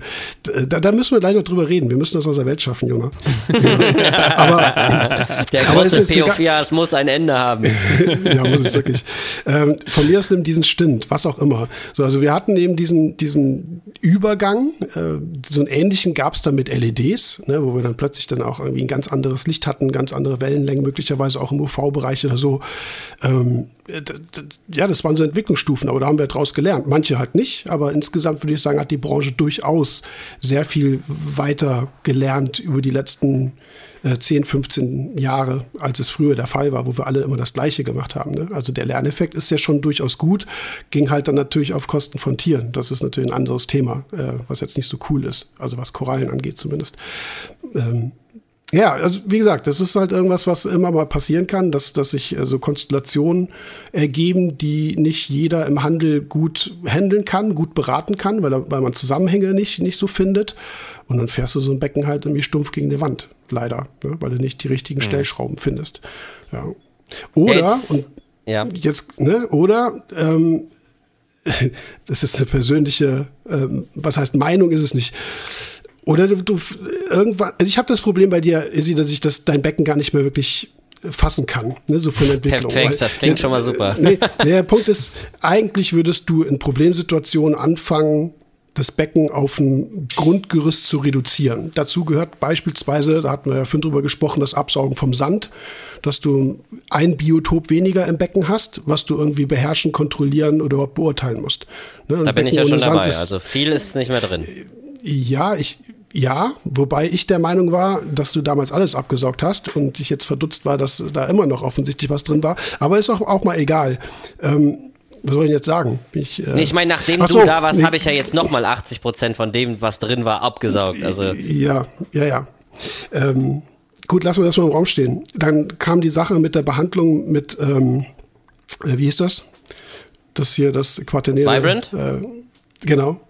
Ähm, damit du ja offensichtlich auch nochmal deine Korallen selber belastest und sie möglicherweise dann auch empfindlicher machst gegenüber einer Krankheit, ne, die dann jetzt mit Vibrionen möglicherweise da ist. Also nicht nur möglicherweise, sondern ziemlich sicher. Ähm, das Ach, ist da ja glaubst so du ein, dran, dass das Vibrant äh, schuld ist an meiner auf. Vibrionen. Nee, Okay. nee, nee, pass auf. Das ist jetzt nur so ein Zusammenhang, den ich darstelle. Wenn Claude wiederum sagt, es ist eine äh, quaternäre oder eine tertiäre Ammoniumverbindung, also irgendwie sowas wie Benzalkoniumchlorid, irgendwie sowas, was halt, ähm, was man als Algizid oder Biozid generell einstufst, dann, ähm, dann behandelst du damit natürlich deine Kugeleigen, die ja auch weniger geworden sind, aber dann, äh, dann kannst du ja nicht Extrem, davon ja. ausgehen, dass deine Korallen sagen, so, äh, das tangiert mich jetzt gar nicht. Ne? So, und je, je geschwächter eine Koralle ist, aus möglichen, äh, möglichen anderen sekundären Sachen noch dazu, ne, jetzt reden wir wieder Phosphat oder Spurmetallmangel, was auch immer, äh, dann, äh, dann werden die ja super anfällig. So, das heißt jetzt nicht, dass du dass das so stimmt, was ich sage, aber es ist halt so viel doch passiert, dass das jetzt gerade so ein Zustand ist, wo ich dir jetzt auch nicht konkret sagen kann, was, äh, was war jetzt Auslöser, wo liegen genau die Probleme. Und deswegen, ich versuche dann so ein Becken eigentlich immer so auf ein Minimum zu reduzieren. Äh, da würde, also Filtertechnik können wir vielleicht nachher nochmal drüber sprechen, aber dass du, dass du das Becken so weit ähm, wie gesagt, auf so ein Grundgerüst runterfährst, dass es relativ linear funktioniert. Und in dem Moment, wo du Bodengrund halt zum Beispiel noch drin hast, kann da sonst was passieren. Von Ausfällung, also Depotbildung von irgendwelchen Metallphosphaten, dann hast du Cyanus da drin oder was auch immer. Komischerweise hast du ja relativ viel Stickstoff, ne, nach wie vor, oder zumindest konkret können wir eher sagen, du hast relativ viel Nitrat. Ähm, das würde ich halt versuchen zu minimieren. Und das wäre auch irgendwas gewesen, wo du sagtest, ich habe da ein schlechtes Gefühl bei, den Sand abzusaugen, früher jetzt, ne? Weil, keine Ahnung, soll ich das tun, soll ich es nicht tun? Sand absaugen ist ja grundsätzlich erstmal kein großes Ding. Ne? Irgendwann kommt eine Glasplatte. Und wenn, wenn du jetzt nicht 10 Zentimeter, fünf Jahre alten Sand hast, wo man früher sagte, da kann Schwefelwasserstoff drin sein oder was auch immer, äh, dann fliegt dir das Becken deswegen ja nicht um Ohren. Ne? Aber Es ist natürlich trotzdem, wie ne, im Umkehrschluss wird ja immer gesagt, eine unglaublich große Oberfläche, ein eigenes Biotop und das nimmt man dann raus und das klingt für mich einfach wie ein großer Eingriff jetzt erstmal, weil man ja unglaublich viel Oberfläche rausnimmt und einen sehr relevanten Teil des ganzen Systems erstmal so als Laie. Ja, was, was, warum ist das denn relevant fürs System? Das wäre jetzt die Frage. Das klingt jetzt, also das ist kein Vorwurf, das klingt ja jetzt wieder so nach so einer alten Phrase, die wir seit 20, 25 Jahren raushauen zum Thema Mit relevant meine ich nicht positiv, nee, nee, meine ich nicht positiv, sondern eins, womit sich das System eingeordnet hat, womit es arbeitet, was einfach Teil des Ganzen ist, sozusagen. Heißt es nicht, dass das relevant ist im Sinne von, es ist wichtig, sondern es spielt einen großen Faktor. Deswegen sagen ja auch alle, macht den Bodengrund raus, weil es anscheinend ja schon ein großes Ding ist. Das heißt, wenn ich von jetzt auf gleich das rausmache, okay, von jetzt auf gleich kann man drüber Mhm. reden, ob es gut ist, das von jetzt auf gleich komplett zu machen oder in Schritten. Aber äh, man hat natürlich Angst davor, wieder einen großen Eingriff ins System mit einzubringen. Jetzt würdest du wahrscheinlich bringen, ja, aber es muss halt gemacht werden. Keine Ahnung, wenn man einen Tumor hat, dann muss der auch schnell rausoperiert werden und man macht den nicht in Teilen nach und nach ein bisschen weg, wahrscheinlich, ne? Ich würde, hätte jetzt eher gesagt, was weg ist, ist weg. So, und was nicht da ist, das macht auch nichts. Also du, ne, du hast okay. eine Glasplatte drunter. Äh, viele, das ist jetzt vielleicht auch so eine, ich habe es ja eben schon angedeutet, so eine Kritik, in dem Sinne, dass so alte Phrasen rausgehauen werden, die, weiß ich nicht, ob sie so früh überhaupt, möglicherweise haben sie früher gestimmt. Äh, da hatten wir, wie gesagt, das hatte Jonas ja auch schon gesagt, viel viel komplex oder viel beladenere Systeme. Ne? Wir hatten viel zu viel Steine. Es waren Depots ohne Ende hinter den Steinen. Wir hatten teilweise uralten Sand drin, weil es früher auch hieß, Sand darfst du niemals rangehen. Dann hattest du irgendwie so anderthalb, zwei Millimeter, äh, zwei Zentimeter Körnung, also wirklich groben Korallenbruch, wo die, die Flockenfutterreste von vor drei Jahren noch drin hängen. Wenn du darum gefummelt hast, dann ist uns früher so ein Becken um Ohren geflogen. Ja, aber der die, die Schuld daran ist eigentlich, dass wir früher nicht rangegangen sind ne, und das viel früher angefangen haben zu pflegen. Und das ist irgendwas, was noch in so den Köpfen drin ist. Ich würde halt einfach zum Beispiel sagen, einen Bodengrund, den wir heute mit ein, zwei, maximal zwei Zentimeter einbringen und wir den nach einem Jahr rausholen, da, da ist kein Schwefelwasserstoff drin. Also vielleicht minimal, das wird sofort hochoxidiert zu Sulfaten, da passiert nichts mehr. Aber das wäre dann raus. Ne? Du hast die Depots raus, du hast diese Phosphatbindung raus eine Koralle hat ja eigentlich erstmal nichts damit zu tun, was da unten am Boden äh, rumliegt. Ne? Also, mhm. was hat die mit Sand zu tun? Also gar nichts. Wenn du ja gut, also man hat jetzt ne? Äh, gesehen, um nochmal auf meine letzte ICP einzugehen, ähm, du hast ja auch meine letzten beiden ICPs bekommen. In der ersten mhm. ICP, also in meiner jetzigen vorletzten, da hatte ich noch äh, große Teilen vom Sand drin, beziehungsweise mhm. das war der Stand, den du auch kennst. Das heißt, es war schon deutlich weniger drin als vorher, aber immer noch etwas. Ähm, Und du hattest einen Stint drin, ne? Ich weiß, worauf du hinaus willst. Ich habe mir das sogar notiert. Ich wollte jetzt so auf das Verhältnis vor allen Dingen vom Gesamtphosphat ja, ja, zum Orthophosphat äh, mhm. hinaus. Und man hat ja gesehen, jetzt wo ich fast keinen Bodengrund mehr drin habe, ist das Verhältnis vom Gesamtphosphat zum mhm. Orthophosphat plötzlich 1 zu 1. Genau, du hattest aber vorher einen Stint drin und dann hattest du jetzt keinen Stint mehr drin, oder? Das kann gut sein, ja. Mhm. Und das ist irgendwas, wo, wo ich, äh, das hattest du so ähm, linear, ich also verstehe den Begriff einseitig jetzt nicht negativ oder als Kritik, aber ähm, das ist dir so als einzige Sache aufgefallen, was du geändert hast. Also das, was du im Bodengrund sicherlich drin hast, das kann organisches Phosphat sein. Wir klären das gleich auch nochmal, was was ist. Und es, ich will ja nicht widersprechen, es kann sein. Gleichzeitig weiß ich, ich aber noch, dass du halt da mhm. einen gammelnden Stink drin Stink Ich kann dir aber auch genau hattest, genau erklären, der, warum mhm. das für mich kein Thema war. Weil du keinen Stink drin hattest weil das Gesamtphosphat und das Orthophosphat früher auch davor schon extrem auseinandergegangen ist. Eigentlich schon die ganze Zeit, mhm. also auch schon vor der Stinte. Ja, das stimmt. Früher war es viel extremer. Da hattest du, glaube ich, bei ATI-Analysen 0,14 Milligramm pro Liter Gesamtphosphat. Mhm, richtig, ja. Bei gleichzeitig 0,02 oder irgendwie sowas. Ähm, reaktiven Orthophosphat. Aber wie gesagt, es kann alles viel komplexer sein. Äh, es ist jetzt erstmal schön, dass es ein 1 zu 1 Verhältnis ist, wieder. Aber grundsätzlich können Dinge eben halt viel stärker vernetzt sein. So, das wollte ich damit nur sagen. Also es kann eben halt auch sein, dass du, ähm, weiß ich jetzt nicht, wie du das zeitlich abpasst, dass du vor eine, eine, eine Flocken oder eine Pellet, ich glaube, du führst das Flocke, ne? Äh, dass du da Flocken und Frostfutter, ja ja, dass du da vorne eine Fütterung hattest, dann hast du eine Weile eben halt dieses organische Phosphat auch mit drin, das wird mitgemessen. Also Aber das mache ich, ich, auch schon den, vorher. Also ich mache, ich ziehe ja. meine Wasserproben schon vor dem Testen morgens. Also das will ich auch noch mal kurz mit ein. ja, aber so, so krass war der Unterschied nicht. Also Claude ist da auch ein bisschen drauf eingegangen, aber wenn du jetzt äh, 0,06 äh, in einem Verhältnis zu 0,02 betrachtest, das ist jetzt auch nicht so krass. Also das kann durchaus mal passieren. Ne? Also mhm. viele Becken würden also die wenigsten Becken, würde ich mal behaupten, aus meiner Erfahrung mit, mit äh, Labor, also ICP und Analysen. Das Orthophosphat wird ja photometrisch bestimmt. Das ist ja nicht in, in der ICP mit drin. Ne? Das wird ja separat untersucht. Die ICP müsste ja immer das Gesamtphosphat. Aber die meisten Leute haben immer mal irgendwie ein, zwei äh, Nummern drüber. Ne? Das kann halt einfach mal passieren.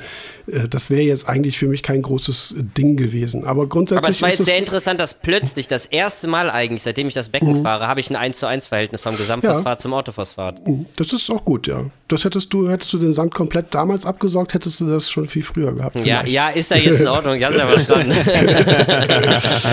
ja, also worüber wir eigentlich gesprochen haben, wie gesagt, für mich ist es halt immer in der Beratung auch gut, wenn ich ein Becken beurteilen kann, was möglichst wenig komplex ist. So, wenn da jetzt noch ein Biopelletfilter dranhängt, der das übrigens auch generieren kann, so einen hohen organischen Phosphatanteil. Oder dann, ähm, weiß ich nicht, hängt alles Mögliche noch dran und es wird alles Mögliche dosiert, dann stehst du als Berater ja dann auch da und sagst du, ja, keine Ahnung, wie die Kiste funktioniert, weil das kann so stark vernetzt sein, dass man da gar keinen Überblick mehr hat. Ne? Und ich glaube, dass das jetzt ja ein Punkt ist, wo du zumindest jetzt mal hingegangen bist mit dem kompletten Absaugen oder fast kompletten Absaugen des Sands, wo du das Thema jetzt schon mal erstmal nicht mehr hast. Ja, es kann halt ja. irgendwo noch zwischen den Steinen oder so liegen. Aber ja, mal gucken. Aber es ist halt so, jetzt hast du, das ist doch eine neugierige Frage. Du hast gesagt, du hast 40 neue Fische. Was hast du da jetzt alles reingesetzt? Das hast du nämlich im letzten Podcast gar nicht gesagt.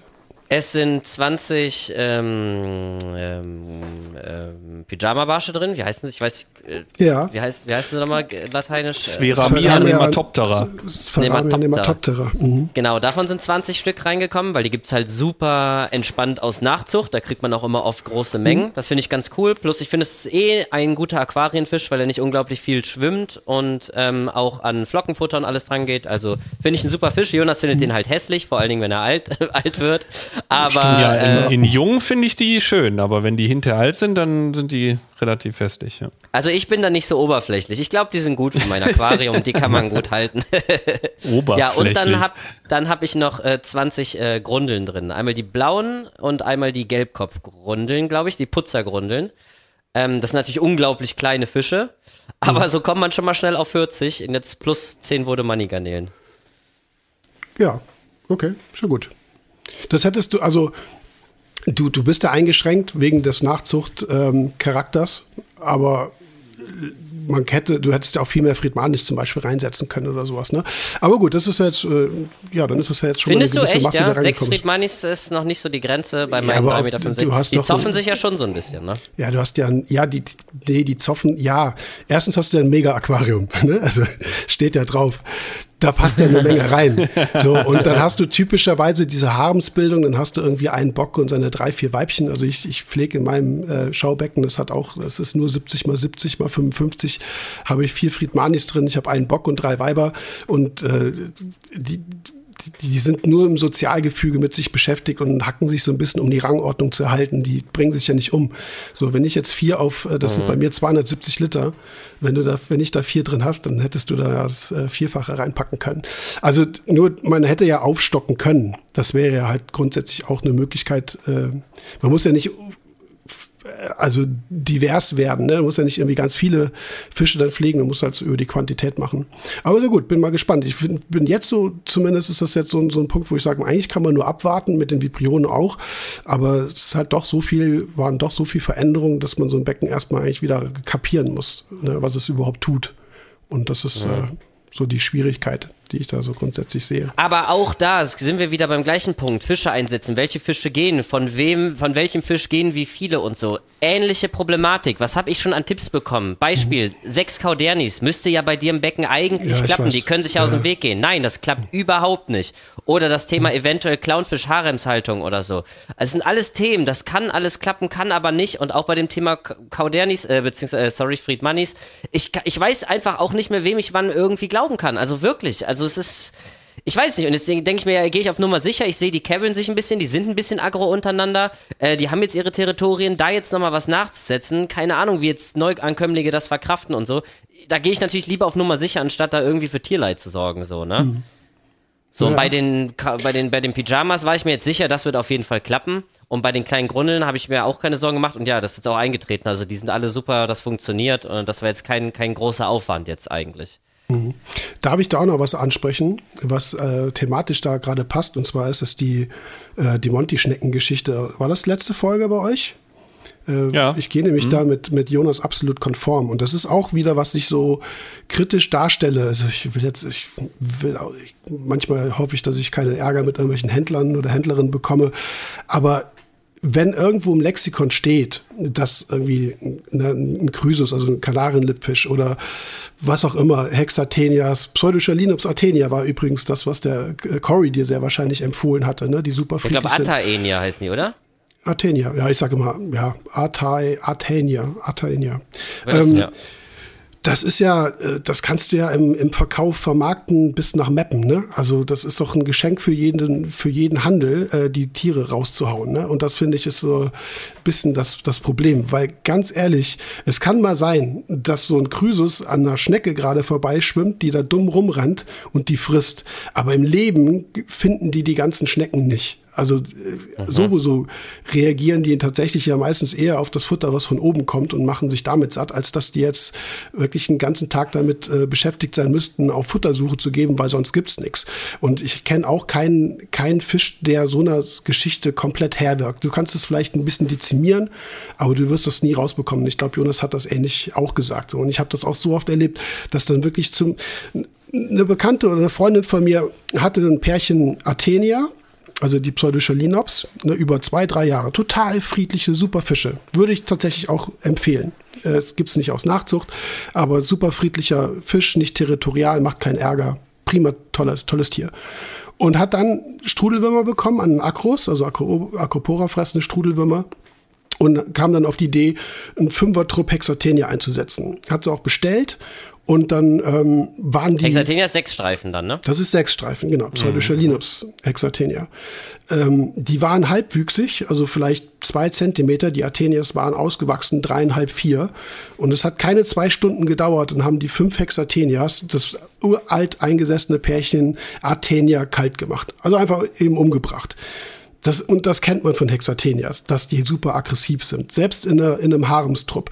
Und da denke ich, wer macht das? Also das kannst du wirklich eigentlich nicht guten Gewissens im Handel verkaufen. Das passiert so oft, dass aus dieser Geschichte mit äh, entweder AFW fressende Tiere oder Monty schneckende Tiere, dass da Hexatenias verkauft werden, ne? Und die äh, Monty schneckende Tiere hast du gesagt. Ja, aber das, äh, was habe ich gesagt? Monty, Monty schneckende Tiere.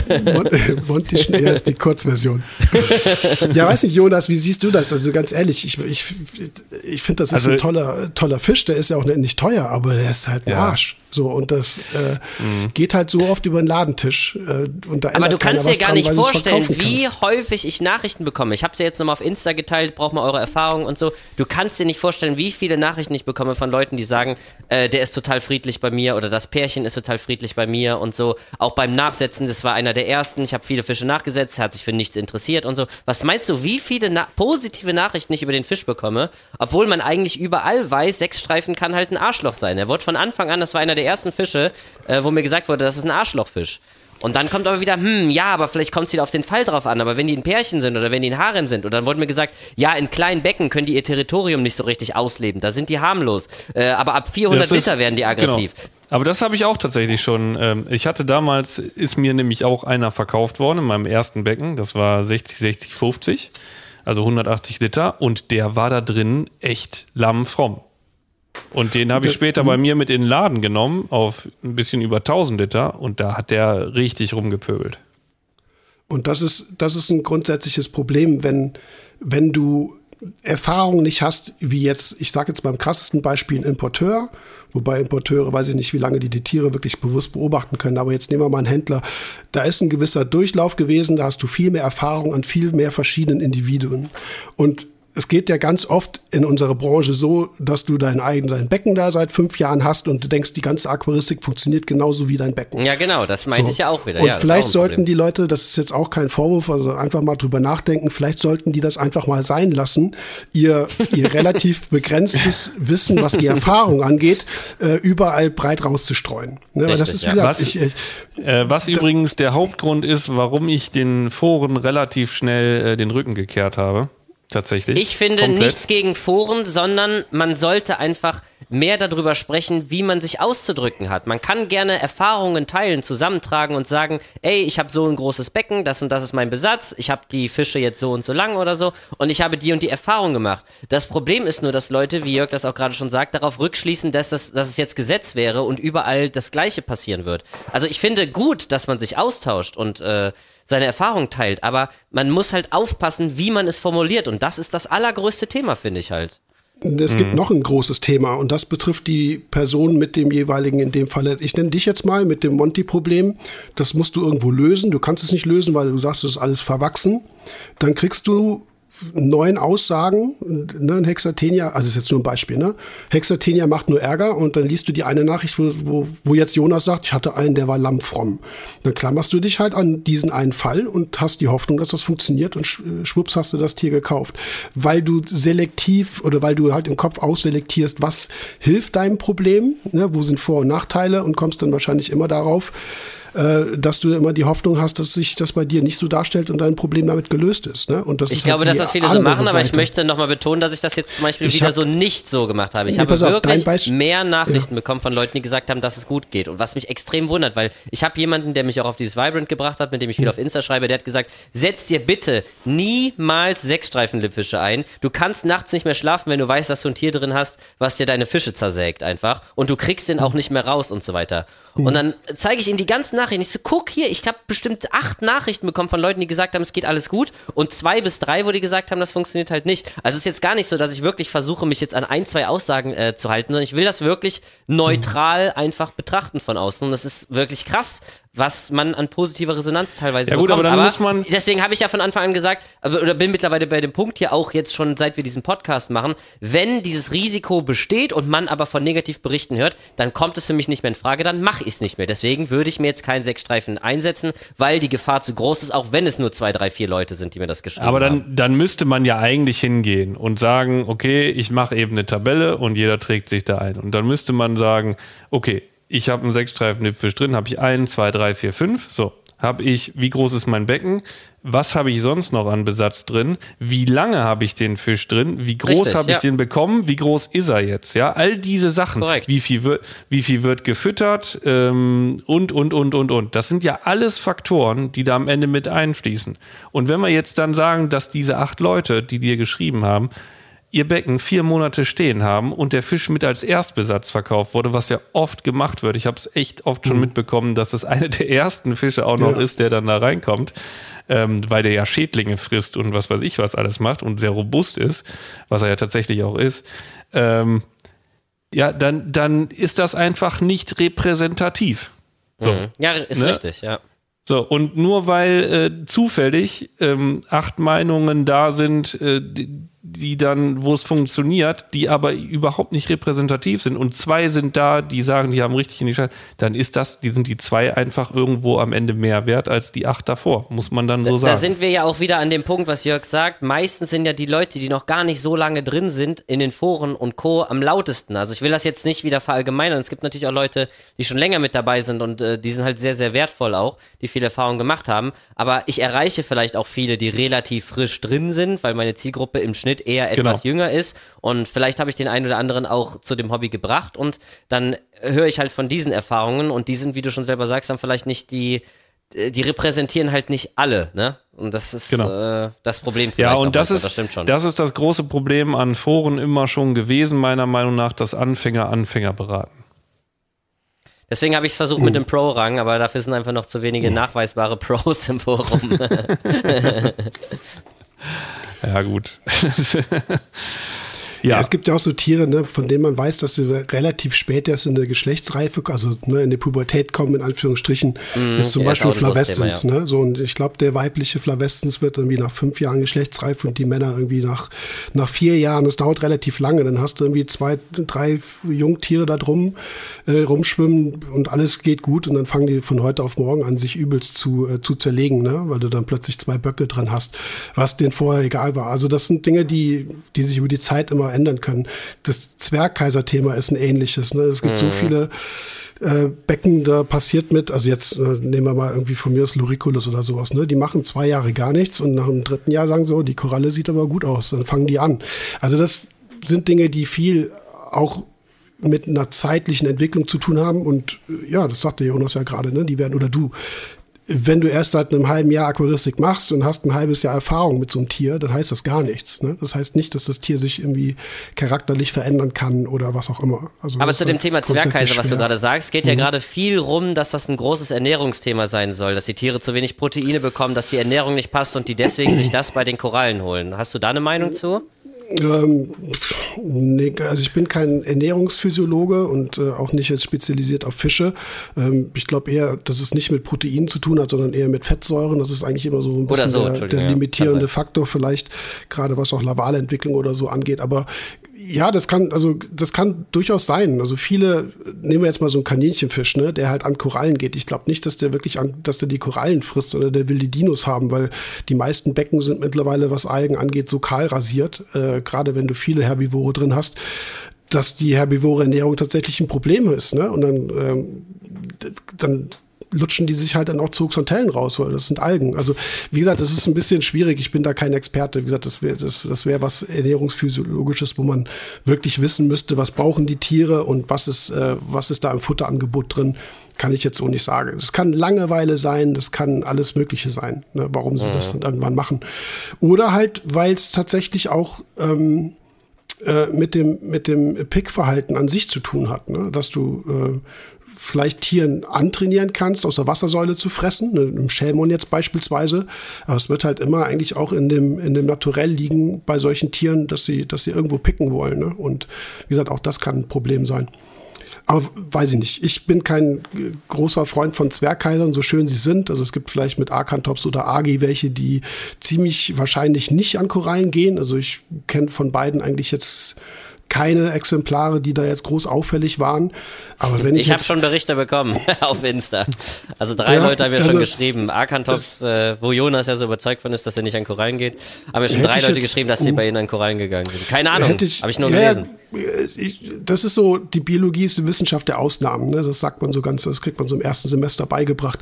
Irgendein Viech hat irgendeine andere Idee oder hat das Buch nicht gelesen. Ne? Also sowohl was Jonas oder was ich jetzt sagen, das ist so ein, auch, das ist so eine Erfahrung über, über viele Jahre, auch mit vielen verschiedenen Tieren, in dem Falle bei mir vor allem im Handel. Das heißt doch nicht, dass, dass da nicht irgendeiner äh, da im Becken schwimmt, der halt Mist macht. Ne? Also auch, auch Fische sind unglaublich unterschiedlich. Aber die Wahrscheinlichkeit, sage ich jetzt mal, bei denen ist am geringsten. Aber wenn ich jetzt ein Becken sehe, wo ein Pärchen Loriculus drin rumschwimmt und äh, gleichzeitig soll ich als Berater erklären, warum die Korallen nicht gut stehen, dann ähm, ist mittlerweile eigentlich fast schon, also es war, gab schon einige Fälle, wo ich sagte, sorry, solange die nicht raus sind, äh, kann ich dich da nicht beraten, weil die Wahrscheinlichkeit des Großes an den Tieren liegt. Dann kriege ich eine ECP nach der anderen, alle sehen gut aus. Ne? Es wird immer versucht, das mit dem Wasser zu begründen, mit dem Licht, mit hier und und du, da gucken so viele Leute auch, auch wirklich äh, dran vorbei. Ich hatte einen Fall, da hatte jemand ein großes Becken, hatte einen Zanklus und hatte auch ein ähnliches Problem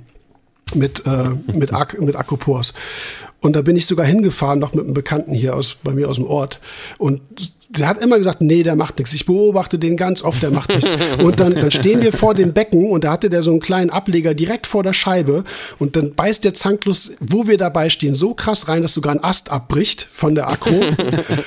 und dann guckt er so, ja, okay, jetzt habt ihr mich. Ich sage, Junge, ganz ehrlich, ich äh, meine, das ist irgendwo äh, für jemand Außenstehenden ist es immer easy zu sagen, wenn du ne, einen Fisch lieb gewonnen hast, was auch immer. Ich habe das oft erlebt, dass da wirklich dran vorbeigeguckt wird. Ne? Und das ist in der Beratung mega mühselig. Äh, weil, ja, aber manchmal kriegt man es ja. ja. auch wirklich einfach nicht mit, ne? Also, das kann auch sein, ja. ja. Aber ich glaube oft, äh, also wenn du es nicht mitkriegst, dann guckst du zu wenig ins Becken. Ganz ehrlich. Also, ja, kann auch wenn, sein. Das ist, äh, das ist auch ein Punkt, glaube ich, das ist halt kein Bild, das ist kein Bildschirmschoner oder sonst irgendwas. Ne? Das ist ein biologisches System und das musst du schon ein bisschen beobachten. Je mehr Zeit du mit dem Becken verbringst, desto mehr wirst du über das Becken auch erfahren und äh, vice versa. Ne? Also, ja, lange Rede, kurzer Sinn. Ich weiß gar nicht, wie kam man denn jetzt auf, äh, auf Zwergkaiser? Ach so, ja doch, wegen der, wegen der äh, Montipora fressenden Schnecken. Ah, ja. äh, dass mhm. ich sagte, dass da halt auch echt viele Fische verkauft werden, nur weil es halt irgendwo steht. Und ich habe manchmal das Gefühl, dass das dem Handel auch sehr äh, der Handel muss ja verkaufen, ist ja okay, aber ähm, da gehen viele über den Ladentisch, glaube ich, nur deswegen und da wird nicht viel hinterfragt, was ich so ein bisschen kritisiere.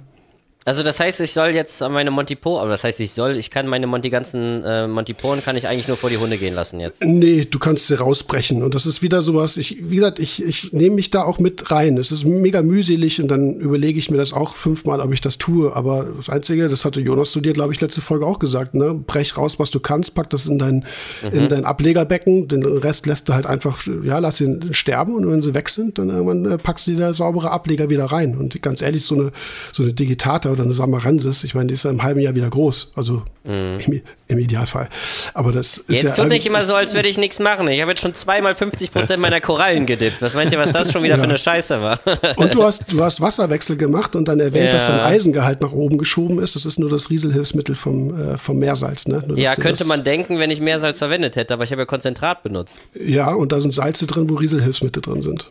Ah, krass. Claude dachte, Ja, meinte nicht. Nein, ich, ich mache das selber auch und äh, bei mir ist kein Eisen drin, aber ich habe äh, offensichtlich, ich glaube im Natriumchlorid oder irgendwo muss ein Rieselhilfsmittel, Manganhaltiges drin sein. Bei mir schlägt Mangan aus. Also das ist in den, also nur weil du kein, kein Salz, keine Salzmischung benutzt, heißt das ja nicht, dass wir nicht trotzdem Salz in, in so ein Konzentrat reingeben und da ist es ja auch drin, also in den Ausgangssalzen. Das ist Okay. Quatsch. Da kommt das Äh, her. Ja, siehst du, Claude dachte, hä, komisch? Konzentrat sollte eigentlich Eisen nicht hochgehen. Dann sind wir wieder bei so einem Punkt. Okay. Nee, was halt viele machen, will ich jetzt niemandem zu nahe treten, aber äh, du kannst sowas aus einer Analyse ja rausnehmen. Also wenn du, ich sage jetzt mal, du hast ein Meersalz und willst nicht, dass der Kunde äh, dein Salz nicht kauft, weil irgendwie Eisen und Mangan, also manchmal auch beides, äh, bis sonst wohin ausschlägt und da irgendwie 120 Mikrogramm äh, Mangan plötzlich drin steht, dann schiebst du es aus der Analyse halt raus, schreibst du nicht nachweisbar hin und dann ist das gut. Weil es de das facto ist aber- auch, hey, das ist ja Fälschung. Nee, nee, pass auf, ja, ja nenn's Fälschung, aber ganz ehrlich, also das ist ein Punkt, Skandal. dann, nee, ja, pass auf. Also erstens ist das nicht bioverfügbar, das macht überhaupt nichts. So, das ist ein, ein fester Stoff, da löst sich nichts, der ist irgendwann weg, der wird abgeschäumt, über Kohle rausgeholt, whatever. So, der macht gar nichts. Und äh, ich hatte mal einen Kunden, der hatte ähm, der hatte sich ein 600 Liter Becken, glaube ich, aufgesalzen, hat davon eine Analyse machen lassen, was ich auch durchaus empfehle, weil je früher du siehst, dass im Becken, im, im Meerwasser irgendwas nicht stimmt, umso früher kannst du reagieren. Du musst ja nicht irgendwie drei Monate Einfahrphase haben und dann merken, dass deine Koralle verreckt, weil irgendwie dein Meersalz nur 310 Milligramm Kalium hat oder so. Also Ja gut, das es kann natürlich dazu kommen, dass das Gestein oder so noch was abgibt, was dann erst nachträglich oben drauf kommt, ne? Oder dein, dein Riffmürtel oder so, dann hast du plötzlich ein Ja, gut, Medium, da gehen wir jetzt ja am mal nicht von aus, nicht ne? Ja, ja, ja, klar, das kann sein, aber eine Mehrsalzcharge mal zu überprüfen, selber zu gucken, was ist da drin, wie ist die KH oder was auch immer. So früher du das weißt, umso besser. So und in dem Falle ist halt hatte der, ich habe ja eben 120 Mikrogramm pro Liter Mangan gesagt. Ich glaube, das war auch der Fall. Also in dem Bereich bist du dann, ne? also möglicherweise, wenn du ein Salz hast, das, äh, was das Rieselhilfsmittel hat.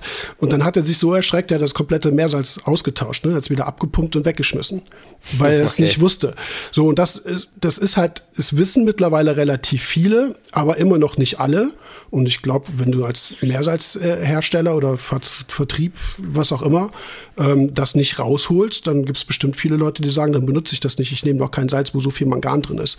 So, weil die ECP, das ist ein grundsätzliches Problem, ähm, da können wir jetzt vielleicht auch ein bisschen drauf kommen, was auch von eurer oder deiner Seite teilweise ähm, nicht so erwähnt wurde. Ich habe mir das aufgeschrieben. Ähm, Geht zum Beispiel um, Sul um Schwefel und Sulfat oder Silizium und Silikat oder auch Phosphor und Phosphat. Ähm, die ECP, das habt ihr, hat die, eure elektronische Stimme ja auch gesagt, die ECP macht erstmal alles klein. Die ionisiert auf, Atoma, auf ein atomares Level. Das heißt, sie kann auch nur Atome oder beziehungsweise Elemente bestimmen. Ne? In dem Falle dann jetzt äh, zum Beispiel dann Mangan als Rieselhilfsmittel. Du weißt aber nicht, also das ist eine rein quantitative Aussage. Du weißt aber nicht, in welcher chemischen Form das vorgelegen hat. Und das wäre jetzt die qualitative Aussage. Ist das bioverfügbar oder ist es nicht bioverfügbar? Das kann dir nie eine ECP sagen. Und das Da ist sind wir wieder wie beim Gesamtphosphat und beim ja, Orthophosphat. ganz genau, ganz genau. Das, ich schwenke da auch hin, weil ich mir dazu auch Notizen gemacht habe. Aber äh, es wird Schwefel gemessen und Schwefel ist das S, was in SO4, das wäre Sulfat, drin ist. Ne? Also es wird dann einfach, ähm, du hattest das ja in der Totalanalyse gehabt, ne? du liest den Schwefelwert vor und danach liest du den Sulfatwert vor. Du kannst entweder hingehen und Schwefel einfach in Sulfat umrechnen, dann wäre der Sulfatgehalt ein berechneter Wert. Ich glaube, ICP über die Ionenchromatographie äh, misst dann wiederum nochmal Sulfat und dann wäre es wiederum spannend zu sehen, passt das wieder, wie ist da das Verhältnis, passt das überein? Ne, Gab es auch schon mal Fälle, da hatte das nicht gepasst, aber spielt keine Rolle. So bei Silizium und Silikat ist das gleiche. Also wir können im Endeffekt manchmal an der ICP keine qualitative Aussage finden. Und deswegen ist es halt immer wichtig, auch ins Becken zu gucken, inwiefern sich das so wiedergibt ne? oder widerspiegelt, was wir in so einer ICP sehen. Und äh, ja, Phosphat mit dem organischen Phosphat ist das beste Beispiel. Wir wissen nicht, in welchem wirklich chemischen Molekül, in welcher chemischen Form das Phosphat daran gebunden ist. So, das kann zum Beispiel DNA sein oder RNA. Ne? Also unser Erbgut besteht zum größten Teil aus Phosphor, beziehungsweise Phosphat, aus organischem Phosphat. Kann damit jetzt eine Koralle was anfangen, wenn es frei im Wasser rumschwimmt? Keine Ahnung. Kann damit ein Bakterium was anfangen? Keine Ahnung. Ja oder nein? Vielleicht. Also das sind Dinge, die wir nicht beurteilen können. Was wir beurteilen können, ist dieses reaktive anorganische Orthophosphat, weil das ist grundsätzlich immer pflanzenverfügbar. Das ist immer tatsächlich auch für jeden Organismus so verwertbar. Und da, deswegen hattest du ja auch richtigerweise gesagt, eigentlich ist das auch der Wert, auf den wir achten sollen. Ne, so, wenn du einen hohen Anteil an organischem Phosphat hast, kann das sein, dass kein Viech damit was anfangen kann? Es kann sein, dass irgendwelche Organismen das irgendwann aufspalten können. Dann wäre die Frage, wann machen sie das? Ne? In welchem zeitlichen Rahmen erfolgt das? Und das macht das ganze Thema so schwierig. Ja, und ähm, da glaube ich, sind auch viele Dinge gewesen, wo ihr auch nicht zu einem Nenner so wirklich kamt, weil genau die Frage nicht zu beantworten ist. In welcher Aber da sind wir wieder bei dem Thema, wo du sagst, du möchtest das Aquarium übersichtlich, minimalistisch behandeln und es gibt so ein paar Fälle, wo du sagst, damit fällt es mir sehr schwer, eine Analyse sozusagen äh, fertigzustellen, äh, zu treffen, wie auch immer. Ähm, das heißt, du willst eigentlich auch möglichst wenig Gesamtphosphat-Differenz zum Orthophosphat, weil du halt nie so genau sagen kannst, was ist das jetzt? Ist das jetzt Depot im Boden, im Gestein, was auch immer da so drin ist, wäre eigentlich besser, wenn es nicht da wäre, dann müssten wir nicht immer irgendwas im Hinterkopf haben, von dem wir nicht genau wissen, was es treibt. Ich, genau, ich könnte jetzt sagen, genau deshalb hat Claude geraten, dass es idealerweise das 1 zu 1 Verhältnis hat, weil du dann in der Beratung genau weißt, was Phase ist. Mhm. Wenn du diese Differenz hast, weißt du nicht, fang damit Cyanos was an. Ich hätte dazu ein Beispiel, da hat mich Jonas drauf gebracht, durch sein Magnet-Nägelding da, ne? Ich hab, das habe ich allerdings, muss ich zugeben, in der Folge nicht so ganz verstanden. Ich glaube, da ging's. Aber ist egal. Ja, doch. Ich erkläre dir das nochmal in Ruhe. Ja, kannst, kannst du machen. Wenn wir jetzt angenommen, kann ich das Beispiel bringen? Ich weiß nicht, wie lang sollen die Folge hier werden? Aber die ist ja, ganz. einfach. Pass Läuft. auf, ich, ich, ich fand die gut. Ne? Also, ist egal. So, Jetzt gehen wir mal davon aus, dass das Ziel des Lebens für jeden Organismus wäre, möglichst viele Bilder an die Wand zu hängen. Ne? Also ihr müsst euch ein bisschen jetzt auf das Beispiel drauf einlassen. Ne? So, okay, ganz die Augen zu. So, pass auf, es geht einfach nur darum, Bilder an, an, der Wand aufzuhängen. Ne? Umso mehr, umso besser. So, jetzt hast du eine Kiste, oder nicht du, sondern irgendwelche Organismen. Da sind Nägel drin, da sind äh, Kreuzschrauben äh, Schrauben drin, einmal Kreuz, einmal Torx. Und dann. Ähm, Ach, da müssen ja auch noch Dübeln, hat, okay. Nee, pass auf, pass auf, pass auf. Und jeder Organismus hat einen Hammer. Das hat jeder. So, das wäre das reaktive äh, Phos, äh, äh, anorganische Phosphat. Ne? Du hast also immer ein Werkzeug, womit du zumindest, wenn du den Nagel aus dieser Kiste rausholst, kannst du den mit dem Hammer reinschlagen und kannst ein Bild draufhängen. Ne? So, das wäre das einfachste Beispiel. Jetzt geht eine Koralle hin und zieht sich diese ganzen Nägel raus und eine Koralle ist dann, sage ich mal, auch ziemlich kompetitiv und verdrängt alles andere von dieser Kiste und sagt, Digga, ne, ich bin jetzt erstmal dran und zieht sich alle Nägel raus, hämmert die in die Wand und hängt die Bilder auf. So, irgendwann sind die Nägel weg. So, dann setzt sich die Koralle motzig irgendwo hin und sagt so, ja, kann nicht mehr arbeiten, ist ja blöd. So, und dann sagt sich so ein Cyanobakterium, ja, okay, jetzt ist die, die Kiste hier frei. Ähm, ich habe einen Hammer, ja, Nägel sind aber weg, nützt mir nichts. Aber ich habe ja einen Torx-Schraubendreher. Ne? Das heißt, ich nehme jetzt mal die Torx-Schrauben und dübel die. So ganz kurz, ich muss ja? mal ganz kurz was ein, einwerfen.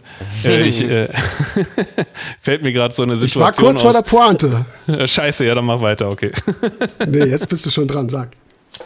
Äh, ich erinnere mich gerade an eine Situation, wo ich mit einem Kollegen stand und wir brauchten einen Nagel, hatten aber nur Schrauben. Er nahm einen Hammer und wichste einfach diese Schraube in die Wand und sagte, der Laie kann es kaum glauben, man kann auch mit dem Hammer schrauben. so, okay, weiter.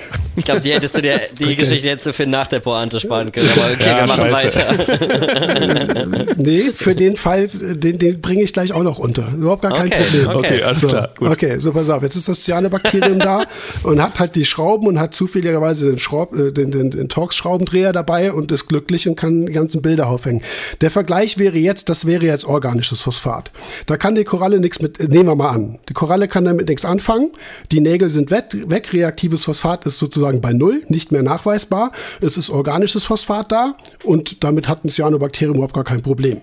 Mhm. Ja, so lange zum Beispiel, so, das macht jetzt dasselbe und braucht die ganzen Torx-Dinger, Schrauben auf. Bilder hängen an der Wand, jetzt geht das Cyanobakterium irgendwie dann motzig in, in den Nebenraum und sagt, ich kann jetzt auch nicht mehr weiterarbeiten. So, jetzt wäre noch ein drittes Beispiel, dass zum Beispiel dann sind ja noch diese, diese Schlitzschrauben äh, über, ne? Hier mit, ne? wo du einen Schlitzschraubendreher fährst. Mhm. Hat kein Viech. So. Torx ist weg, Nägel sind weg. Jetzt gibt's aber ein anderes, ich nehme jetzt auch mal wieder, irgendein anderes Bakterium. Es hat eine Schleifmaschine dabei. So, und sagte, weißt du was, ich mache jetzt einfach meinen Schleifer an, dann schleife ich mir das Gewinde weg und mache das vorne schön spitz und den Hammer habe ich sowieso dabei. Haben wir alle und dann kloppe ich mir so meine Nägel, in dem Falle meine gemachten da rein. Wisst ihr, was ich meine? Es wäre jetzt eine, eine, eine, andere organische Phosphatform, die für dieses Bakterium nutzbar ist, für alle anderen Viecher aber nicht. Ne, es geht Kann immer und ja. Kann man im Umkehrschluss sagen, je simpler die Lebensform, desto mehr Möglichkeiten hat sie. Nur wenn eine komplexere Lebensform da ist, verdrängt sie die simple sozusagen. Dann kann die sich Evolution läuft in der Regel, wie gesagt, Wissen, äh, die Biologie ist der Wissenschaft der Ausnahme, ähm, in der Regel darauf hinaus, je komplexer ein Organismus ist, desto weniger vielseitiger wird er. Das, das könnte man schon allgemein mhm. mal so äh, formulieren. Also gerade Cyanobakterien sind eine der ältesten Organismen, die wir haben. Ähm, und die sind, die sind schon sehr adaptiv. Aber auch da gibt es super viele verschiedene Arten und teilweise auch unterschiedliche Stämme, die verschiedene Sachen machen können. Aber ja, könnte man so sagen. So, jetzt so, jetzt wäre dann zum Beispiel auch das eine Bakterium, was in der Lage ist, mit dem Hammer eine Schraube in die Wand zu hauen. Auch das geht. Diese ganzen Werkzeuge sind im Prinzip Enzyme. Das ist so der Vergleich, den ich jetzt natürlich auch noch irgendwie rund machen muss. Also nichts passiert irgendwie von alleine. Also alles läuft mit bestimmten Werkzeugen in der Natur ab und diese Werkzeuge sind Enzyme, die irgendeine chemische Reaktion katalysieren. Ja, so. Und könnt ihr nachvollziehen, was ich damit mhm. meine. Ne? Also, ja. wie gesagt, die Werkzeuge wären Enzyme. Entweder du hast dieses Enzym oder du hast es nicht. Wenn du es nicht hast, hast du vielleicht ein anderes, wie auch immer. So, jetzt eine Sache noch, die ganz interessant ist. So, jetzt könnte man ja sagen, ja, super äh, Idee, Kokott. Hast jetzt aber vergessen, dass man äh, für den Schleifer ja Strom braucht. Nee, habe ich nicht vergessen. Weil es nämlich zum Beispiel bei der Aufspaltung von organischem Phosphat zu reaktivem Phosphat da braucht es ein Enzym, Enzym, das wäre zum Beispiel, eine, man nennt, das ist eine alkalische Phosphatase, die ist zinkabhängig. Ja, also dieses Enzym braucht Zink. Ne, das ist sozusagen ein Metalloprotein, da ist dieses Zink mit drin. Solange Zink da ist, das wäre jetzt vergleichbar der Strom, kann dieses Bakterium arbeiten. Ne? Schleifer läuft, dann machst du, machst du die Schrauben da glatt und, und kannst arbeiten. Wenn Zink irgendwann mal weg ist, hast du zwar noch diesen, diesen Schleifer, ne? was auch, oder die Flex, was auch mhm. immer das ist, kannst aber nicht mehr damit arbeiten, solange das Zink weg ist. Das wäre äh, ein Vergleich, wir hatten darüber gesprochen, äh, in Anlehnung halt mit einem Kollegen hier von dir, Izzy, da ging es um die, weiß noch, um, um die Urease und um Nickel. Kannst du dich erinnern, dass wir darüber recht lange auch gesprochen haben? Ja, doch, ja, ja? doch, doch, ja. das, das wäre der gleiche der Fall. Über, der Übergang war jetzt ein bisschen doll für mich, aber ich brauchte kurz eine also, Sekunde, aber ich bin jetzt wieder da, ja. Äh, da ging es um eine, da ging es um eine wissenschaftliche Untersuchung. Da wurde mehr oder weniger als Stickstoffquelle wurde ähm, äh, Carbamid, also Harnstoff, ne, ähm, angeboten.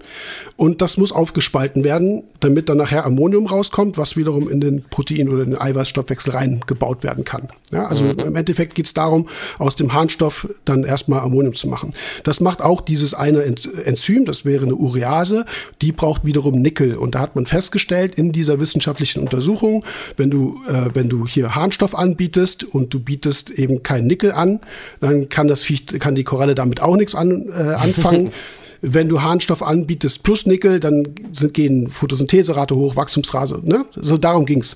Und das mhm. ist wiederum da fängt jetzt schon Vernetzung an, dass es also gar nicht nur darum geht, habe ich dieses Enzym als Organismus, sondern habe ich auch alles dran in der Umgebung an Nährstoffen, und da gehören Spurenmetalle zu, um dieses Enzym überhaupt herzustellen. So, und das, das Kann ich kurz ein Praxisbeispiel nennen? Ja, bitte. Ein Praxisbeispiel wäre jetzt vielleicht, ich ähm, dosiere ich dosiere Spurenmetalle, die vorher gefehlt haben und plötzlich entstehen Cyanus. Mhm. Dann wären ja. wir jetzt bei dem Punkt, die Korallen sind noch gar nicht so weit, dass sie so viel damit anfangen können, weil noch andere Grundparameter fehlen. Aber die Cyanus haben jetzt plötzlich die Möglichkeit, weil äh, sie, ihnen hat vorher jetzt das Spurenmetall gefehlt, äh, mhm. um vernünftig arbeiten zu können. Das ist jetzt da und sie können sich dann das organische Phosphat nehmen. Es ist vielleicht gar kein ähm, Orthophosphat da, aber es ist organisches Phosphat da. Das heißt, die Korallen können irgendwie so richtig mit den Spurmetallen immer noch nichts anfangen, weil denen fehlen halt die Nährstoffe. Aber jetzt können die Cyanus anfangen mhm. zu arbeiten, was im Umkehrschluss nicht bedeutet, dass vorher nicht Spurenelemente gefehlt haben, aber es fehlt halt immer noch das Phosphat, mit dem die Korallen arbeiten können und deswegen entstehen Cyanus. Das heißt im Umkehrschluss, es muss gar nicht falsch gewesen sein, die Spurenmetalle dosiert zu haben, sondern es fehlen einfach noch ein, zwei andere Sachen. Genau. Also in deinem konkreten Fall äh, kann man das relativ simpel darstellen. Im Prinzip seid ihr auch irgendwann darauf Ne, äh, habt ihr das ja auch so dargestellt, glaube ich. Wenn eine Koralle jetzt im Wasser steht und kein Phosphat hat, dein Bodengrund aber mit, Metall, mit Metallphosphaten oder auch organischen Phosphaten aus Fütterungen, Flockenfutter, was auch immer, äh, beladen ist, dann können sich Cyanus draufsetzen, weil die mit diesem organischen Phosphat was arbeiten können. Oder mhm. es, sind, es ist äh, ein Metallphosphat, also eine anorganische Phosphatverbindung. Aber naja, eine Koralle kann schlecht runter zum Bodengrund laufen und sagen, äh, ich hole mir da jetzt was raus. Die steht halt da, da wo du sie hingeklebt hast. Und Hat entweder kommt Wurzeln, was anderes. Ja. Ganz genau. So mit Wurzeln ist jetzt wiederum äh, irgendwas, was zum Beispiel viele Algen, die haben zwar Algen haben keine Wurzeln. Wurzel ist ein Organ der höheren Pflanzen, aber mhm. sowas, ne, so Rhizoide, sowas ähnliches, die wären durchaus in der Lage, sich aus Steinen oder aus Sedimenten irgendwas irgendwas rauszuziehen, was eine Koralle nicht kann. Deswegen kann es sein, dass du super nährstoffarmes Wasser hast, aber dein Becken ist voll mit irgendwelchen Algen, weil die Nährstoffdepots rekrutieren und die eine Koralle nicht rankommt. Darf ja, ich da also, noch kurz was einwerfen, bevor mhm, ich es vergesse? ja. Wir hatten, ich habe am Anfang der Folge erzählt, dass vor kurzem ein studierter Meeresbiologe da war, der einen Vortrag gehalten hat und ich habe ihn so gefragt, wie er so ein Aquarium starten würde. Wie du auch schon gesagt hast, nur weil man jetzt studierter Meeresbiologe ist oder Riffökologe oder wie auch immer, kann man noch lange kein Aquarium jetzt lange aufrecht Biologen sind die äh, schlechtesten Aquarianer. Ja, genau, das wollte ich jetzt so nicht direkt sagen, aber Ist so, okay. also. Und ich habe ihn so gefragt, äh, wie würdest du das starten? Und er hat gesagt, das habe ich halt noch nie gehört, er kannte auch nicht LPS und SPS, er kannte die Begriffe gar nicht, weil Mhm. das halt im Studium so nicht äh, verwendet wird, weil das wahrscheinlich einfach so ein Händlerding ist, damit man das besser einkategorisieren kann als Konsument und so. Aber im Mhm. Studium hat das keine Rolle gespielt. Und er hat gesagt, er würde, direkt als allererstes, würde er Pflanzen ins Technikbecken bringen. Pflanzen, keine Algen, weil die Dinge rausziehen aus dem Wasser, die nichts anderes rauszieht, um somit eine Algenphase zu verhindern. Ja, sorry, aber also da- das, die einzigen höheren Pflanzen, die im Meer vorkommen, sind ist Seegras Mangroven. oder Man Seegras oder Mangroven. Seegras als, als Full äh, Submerse oder Mangroven eigentlich als Landpflanzen. Die, ne? Aber Seegras das, ist ähm, keine Alge. Nee, Seegras sind Pflanzen. Äh, Krass. Okay, Mhm. wusste ich auch Das heißt, nicht. ein Doktorfisch ist kein Seegras? Äh, Se mh, pff, kommt auf den Doktorfisch. Du, wenn du so einen 40 Zentimeter Dysimieri hast, dann weiß der wahrscheinlich da auch rein. Aber ansonsten ist Seegras relativ hart. Ähm, Genau. Und ähm, da, hast du dann eher dein Dugong darum, ne? Oder deine Schildkröten, die das wegfressen. Okay, aber, also du hältst jetzt nichts davon, 18, ein ein 4x4 Meter Technikbecken für ein 200 Liter Aquarium zu machen und da 18 Mangroven reinzustopfen und die Ja, zu auf, beleuchten, die- damit die was also- aus dem Wasser rausziehen, damit man keine Algenblüte kriegt. also hier nichts gegen meinen geschätzt, geschätzten akademischen Kollegen. Das meine ich jetzt gar nicht witzig. Also ich meine es wirklich so, wie es ist. Ne, nur, nur um das wirklich aufzuklären. Ähm, ich hatte mal mit Jonas, waren wir beim MPI ne, und das, haben das Süßwasserbecken da neu gemacht. Und da gab es so viele Kommentare, dass sie sagen, ah, hier, die Biologen kriegen es nicht hin. Ey, ganz ehrlich, Biologie hat mit Aquaristik gar nichts zu tun. Kein Biologe hat irgendein aquaristisches Verständnis. Also das ist völliger Quatsch, dass ein Biologe automatisch ein guter Aquarianer oder gute Aquarianerin sein muss. Das ist Bullshit. Aber in dem Falle wäre jetzt wirklich dann doch die Frage, wir haben keine Nährstoffe in Gestaltungsmaterialien, wir haben eher das Problem, dass wir Nährstoffe irgendwie für die Korallen verfügbar machen. Warum soll ich mir denn Algen jetzt ins Technikbecken äh, als Konkurrenz Pflanzen. reinsetzen? Ja, oder, ja oder, oder Pflanzen, aber der, der, das Funktionsprinzip wäre ja dasselbe. Dann hast du höhere Pflanzen in Form von Seegras, die halt über ein Wurzelsystem arbeiten und sich Nährstoffe aus dem Sand oder aus dem Sediment rausholen. Das heißt, du musst erstmal Nährstoff angereichertes Sediment, du musst das Soil nehmen, was nicht mehr was Aber eine Mangrove braucht ja also, kein Sediment jetzt als Beispiel. Natürlich. Kann die nicht einfach die Wurzeln ins Wasser hängen und sich daraus ihre Nährstoffe rausziehen? Nee, eine Mangrove entwickelt Luftwurzeln, aber die, die, äh, die verwurzelt sich im Sediment. Ah, okay. Gibt's- Ich, ich habe keine Mangrove, habe mich, mich nie damit auseinandergesetzt. Nee, Mangroven sind hoch, äh, höhere Pflanzen. Die haben äh, alle, alle Organe, die eine Pflanze braucht, unter anderem eben das Wurzelorgan. Aber das ist äh, so, und dann hast, wie gesagt, ich da verstehe ich jetzt, ich glaube, Jonas versteht den Hintergrund da jetzt auch nicht. Also, Nee. weil das Funktionsprinzip Ich habe da auch noch dasselbe. nie von gehört. Ich sage auch, was für Pflanzen? Was, was, was redest du denn jetzt von Pflanzen? Weil er meinte auch definitiv keine Algen und es ging ganz klar um Konkurrenz. Aber er hat auch gesagt, er würde Ja, das Ding was- dann halt Ja, ganz oldschool-mäßig denn- drei, vier Monate laufen lassen mit den Pflanzen, um dann die Nährstoffe rauszuziehen, damit die Ja, Algen keine Grundlage haben und danach erst. Ja, das ist ja Meerwasseraquaristik von vor 30 Jahren, wo wir nicht wussten, wo Ja, genau, 50 hab ich dann auch Milligramm Nitrat gesagt, ja. und Phosphat- Ja, aber wo, also jetzt, was, was sich mir nicht erschließt, ist, wo ist der Unterschied zwischen einer Alge und einer Pflanze, was die Verbräuche angeht? Ich vermute, darf ich was sagen? Äh, Ich will nicht Ja. dazwischen fahren. Ich vermute eher mal, dass, er, äh, dass es darum geht, dass du keine invasiven Algen reinbringst, die sich im Becken überall verteilen, sondern dass du die Pflanzen ziemlich äh, restriktiv nur im Technikbecken sitzen hast Okay. ne, und die nicht sporulieren und Gedöns machen. Ne? Ich glaube, das ist der Hintergrund. Ist aber, macht keinen Sinn. Es sollte Algenprävention sein, Selbst, auf jeden selbst Fall. dann könntest du ja Drahtalgen nehmen oder sowas, die kriegst du ja relativ Ganz gut genau. entfernt. Ne? So, also ja, Ja, ja, aber das wäre ja eigentlich heutzutage ein Konkurrenzorganismus. Ne? Wir, ne, jetzt, du kriegst Phosphat nicht hoch und willst jetzt noch eine Alge einsetzen, die noch zusätzlich Konkurrenz ist. Das macht ja, Ja, er wollte keinen das Sinn. Becken halt lange ohne Korallen laufen lassen, um erstmal die Pflanzen da äh, zu re- regieren zu lassen, um gar keine Algenplagen entstehen zu lassen, die ja zwangsläufig in der Einfahrphase kommen, um dann im Anschluss, wenn alles rausgeholt wurde, dann die Korallen einzusetzen und ein gutes Habitat für die zu bilden, sozusagen. Nee, wir wollen ja ein Korallenbecken haben. Dann hast du irgendwann ein Pflanzenbecken, ne, was irgendwie die Pflanzen für sich so schön eingerichtet und äh, so schön definiert haben, dass es für sie optimal passt. Und dann passt, packst du eine Koralle rein und äh, die wird verdrängt. Also das. Äh, Ja, vielleicht sollten wir diesem Thema jetzt auch nicht zu viel Aufmerksamkeit schenken. Das war einfach nur noch so mal so nebenbei und äh, ich wollte nur wissen, wie, was du dazu sagst. Aber nochmal, also, aber grundsätzlich, also es sind auch ein paar Aussagen, die muss ich korrigieren. Darf ich das noch schnell machen? Auf ja, keinen Fall. jeden Fall. Muss man gerade Ja, gucken. was denn jetzt? Schnick, schnack, schnuck machen wir jetzt. Nein, du darfst, du darfst eine schnell, schnelle Korrekturrunde machen. Hey, natürlich. Ähm, nee, ich glaube auch eine der letzten, ich glaube, das war alles die ECP-Folge. Ne? Äh, ich habe mir aufgeschrieben, Aussage Izzy, Jörg, ähm, also da geht es um Referenzbereiche von Phosphat. Ne? Da waren ja angegeben 0,02 bis 0,1 oder so. Und da sagtest du, Jörg sagt, Phosphat muss nicht nachweisbar sein, solange die Korallen gut stehen. Also ganz ehrlich, das ist, äh, stimmt so nicht. Also wenn du 0,06 Milligramm pro Liter Phosphat hast, dann ist das ein Wert, damit kann man ja arbeiten. Das ist überhaupt gar kein Problem. Also wenn du jetzt dann rum, also ich würde niemandem widersprechen, wenn ich dann Einsteiger, Einsteigerin äh, oder Einsteigerin habe, die, die, äh, die jetzt nicht darauf ist, irgendwie die, das letzte Fitzelchen an Farbe rauszuholen, dann würde ich sagen, 0,06 Phos- Milligramm pro Liter Phosphat ist doch völlig gut. Ist so in Ordnung. Also ich bin niemand, der sagt, Phosphat muss na nicht nachweisbar sein. Das wäre eine, eine falsche Aussage. Wir haben das war aber so von mir auch nicht gemeint eigentlich. Ich weiß nicht.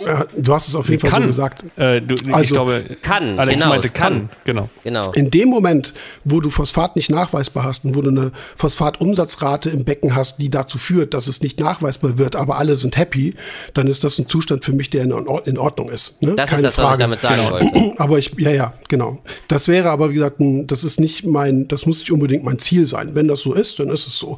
Ich finde ohnehin, dass viele, das ist jetzt noch ein anderer Punkt, ich habe da auch jetzt noch mal genau geguckt. Also ich hatte irgendwie, ich bekomme mittlerweile auch, weil ich sie selber vertreibe und auch selber mache, die meisten Analysen meiner Kunden äh, sind von Fauna. Äh, da sind immer noch ATI-Analysen mal dabei. Die letzte war irgendwie von, ich glaube, Anfang jetzt, äh, also vor einer Woche oder so. ATI gibt tatsächlich als Phosphat-Sollwert 0,05 Milligramm pro Liter an und deklariert bei dem Kunden ein Phosphatgehalt von 0,03 Milligramm pro Liter mit einem roten Strich nach unten, ne, also negativ, und sagt, das ist, äh, muss 0,05 sein. Und ich glaube auch, Die dass Geschichte Olli hast du ja auch bei mir verfolgt, ja. ja, wie gesagt, das war jetzt das, was ich jetzt nochmal in der, in der ATI-Analyse mir angeschaut habe.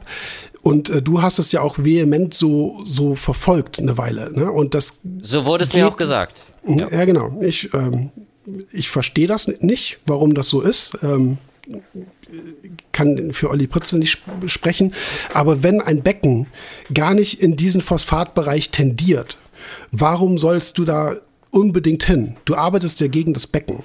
Ne, Du dosierst und dosierst, der Wert kommt nicht hoch, und dann kommen wir jetzt wieder zu Metallphosphat, also mit Eisen- oder Manganphosphatausfällung, worüber ja auch viel gesprochen hat. Dann arbeitest du gegen das Becken und erzeugst hier Probleme. Also jedes Becken hat ein gewisses Nährstofflevel, auf das es sich irgendwie einpendelt. Und ich, äh, ich weiß nicht, Jonas, das wäre jetzt eine Frage an dich.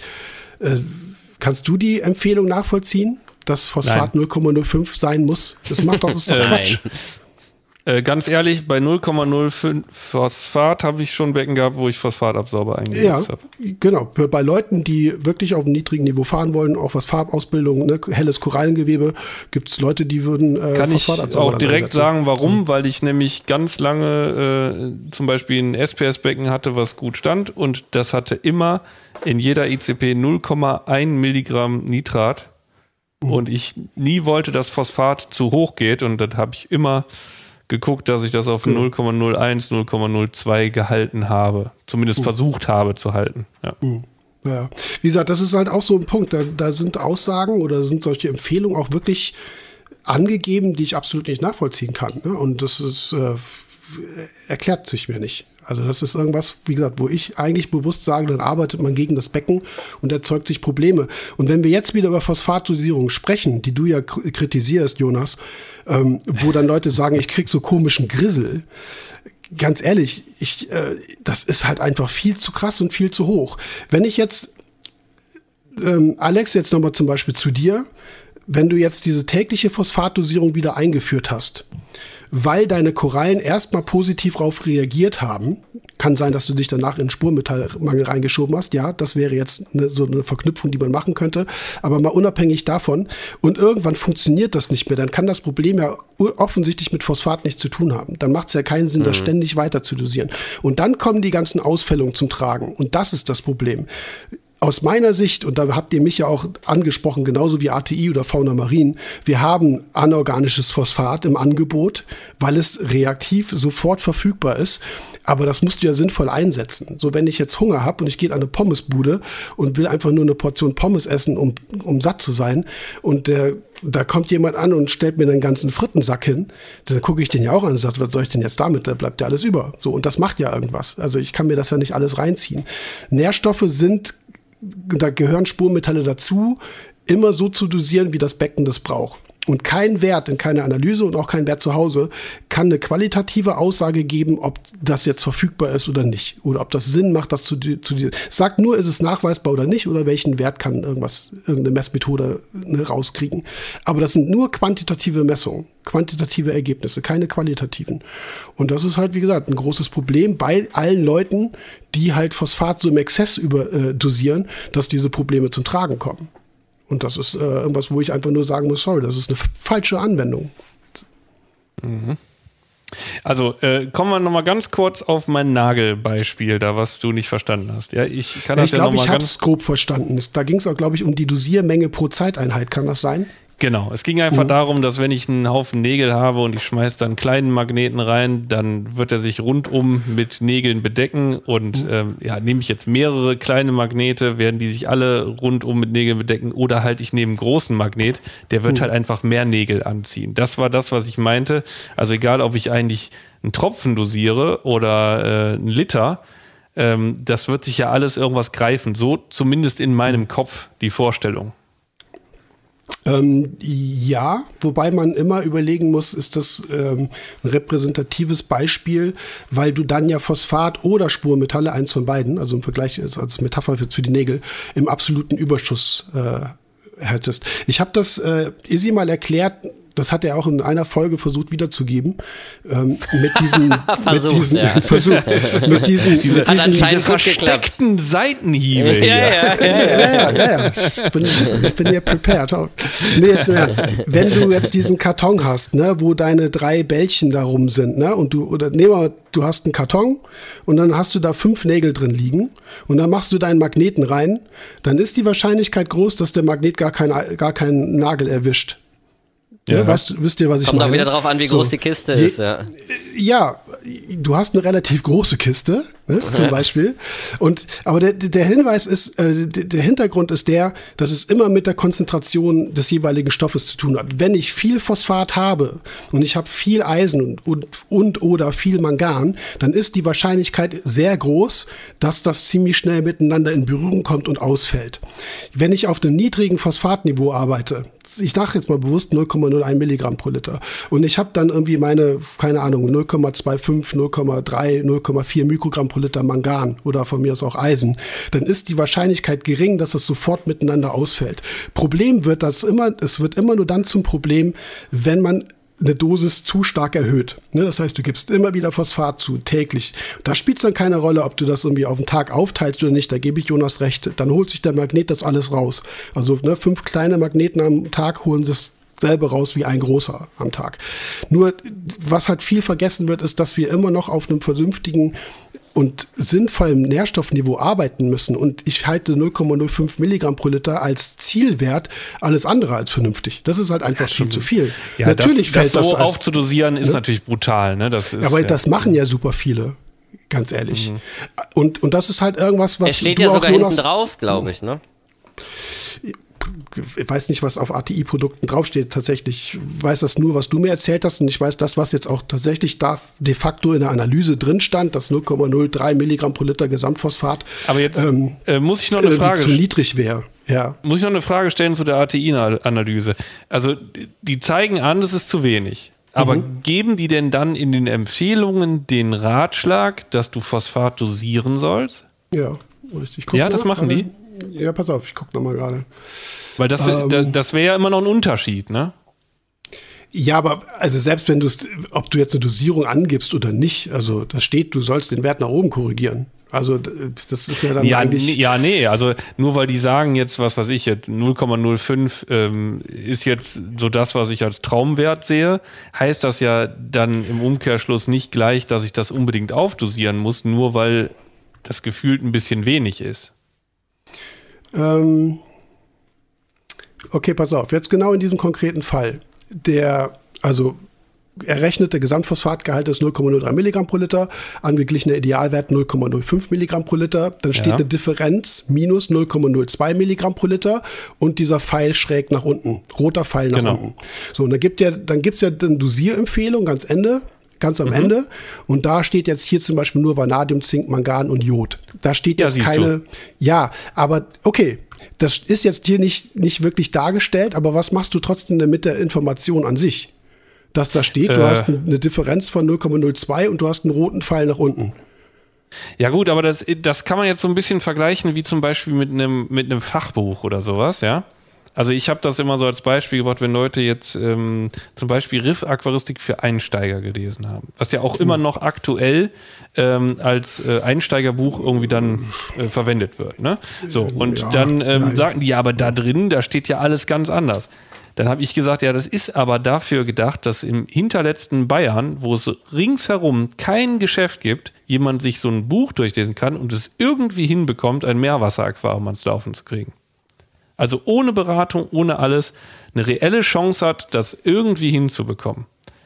Ja, aber das geht und ja. es vielleicht ist, also man kann jetzt nochmal auf die ICP eingehen und wie das jetzt gemeint sein könnte und es wird jetzt nicht empfohlen, aber was hinten auf dem Produkt draufsteht, ich habe es jetzt gerade nochmal, ist ähm, bla bla bla, Dosierung von Nutrition P, anschließend um 0,1 Milliliter pro 100 Liter, bis sich der Phosphatwert bei circa 0,05 Milligramm pro Liter okay. hält. Also es ja. steht als Empfehlung auf dem Produkt auf jeden Fall hinten Gut, drauf. alles klar.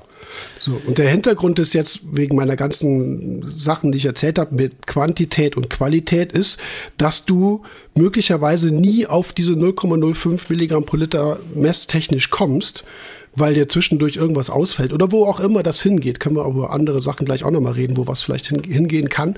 Aber dann guckst du nur auf den Messwert. Du guckst gar nicht, ob die Dosierung dem Becken überhaupt was bringt. Und das ist der entscheidende Punkt. Ziel ist es, wenn du isst, du willst satt werden. Ne? Also wenn ich jetzt esse und esse und esse und ich nehme nicht zu und ich werde immer magerer, dann gehe ich immer zum Arzt und sage, irgendwas stimmt nicht. Also ich, ich esse genug ähm, und dann wird festgestellt, dass halt irgendein anderes Problem da sein muss, wo du und ja dann selber auch drauf kommst. Zum Beispiel. Also irgendwann muss man ja merken, dass diese Dosierung entweder was bringt oder auch, dass es eben nichts bringt. So, wenn ich jetzt Phosphat dosiere und ich sehe, die Korallen gehen besser auf, dann kann ich sagen, okay, die quantitative Aussage, dass der Wert nicht nicht nachweisbar ist, deckt sich mit einer qualitativen praktischen Überprüfung durch eine Erhöhung der Phosphatverfügbarkeit, dass da tatsächlich ein Defizit, also ein Mangel vorherrschte. Das, die, die, auf die Verknüpfung muss man halt kommen. Wenn ich jetzt Pro Probleme mit Polypen sonst irgendwas habe. Bei, ja, pass auf, bei, ist jetzt nur allgemein, ist jetzt nicht auf dein Beispiel bezogen.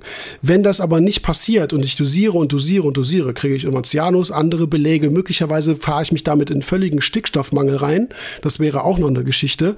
Und ich verschlimmere die Situation. Also irgendwann muss man als Aquarianer oder Aquarianerin für sich so die Entscheidung treffen, bringt es was oder bringt es nicht. Nur nach Messwerten können wir nicht arbeiten, weil keine Messung dir irgendeine qualitative Aussage erlaubt.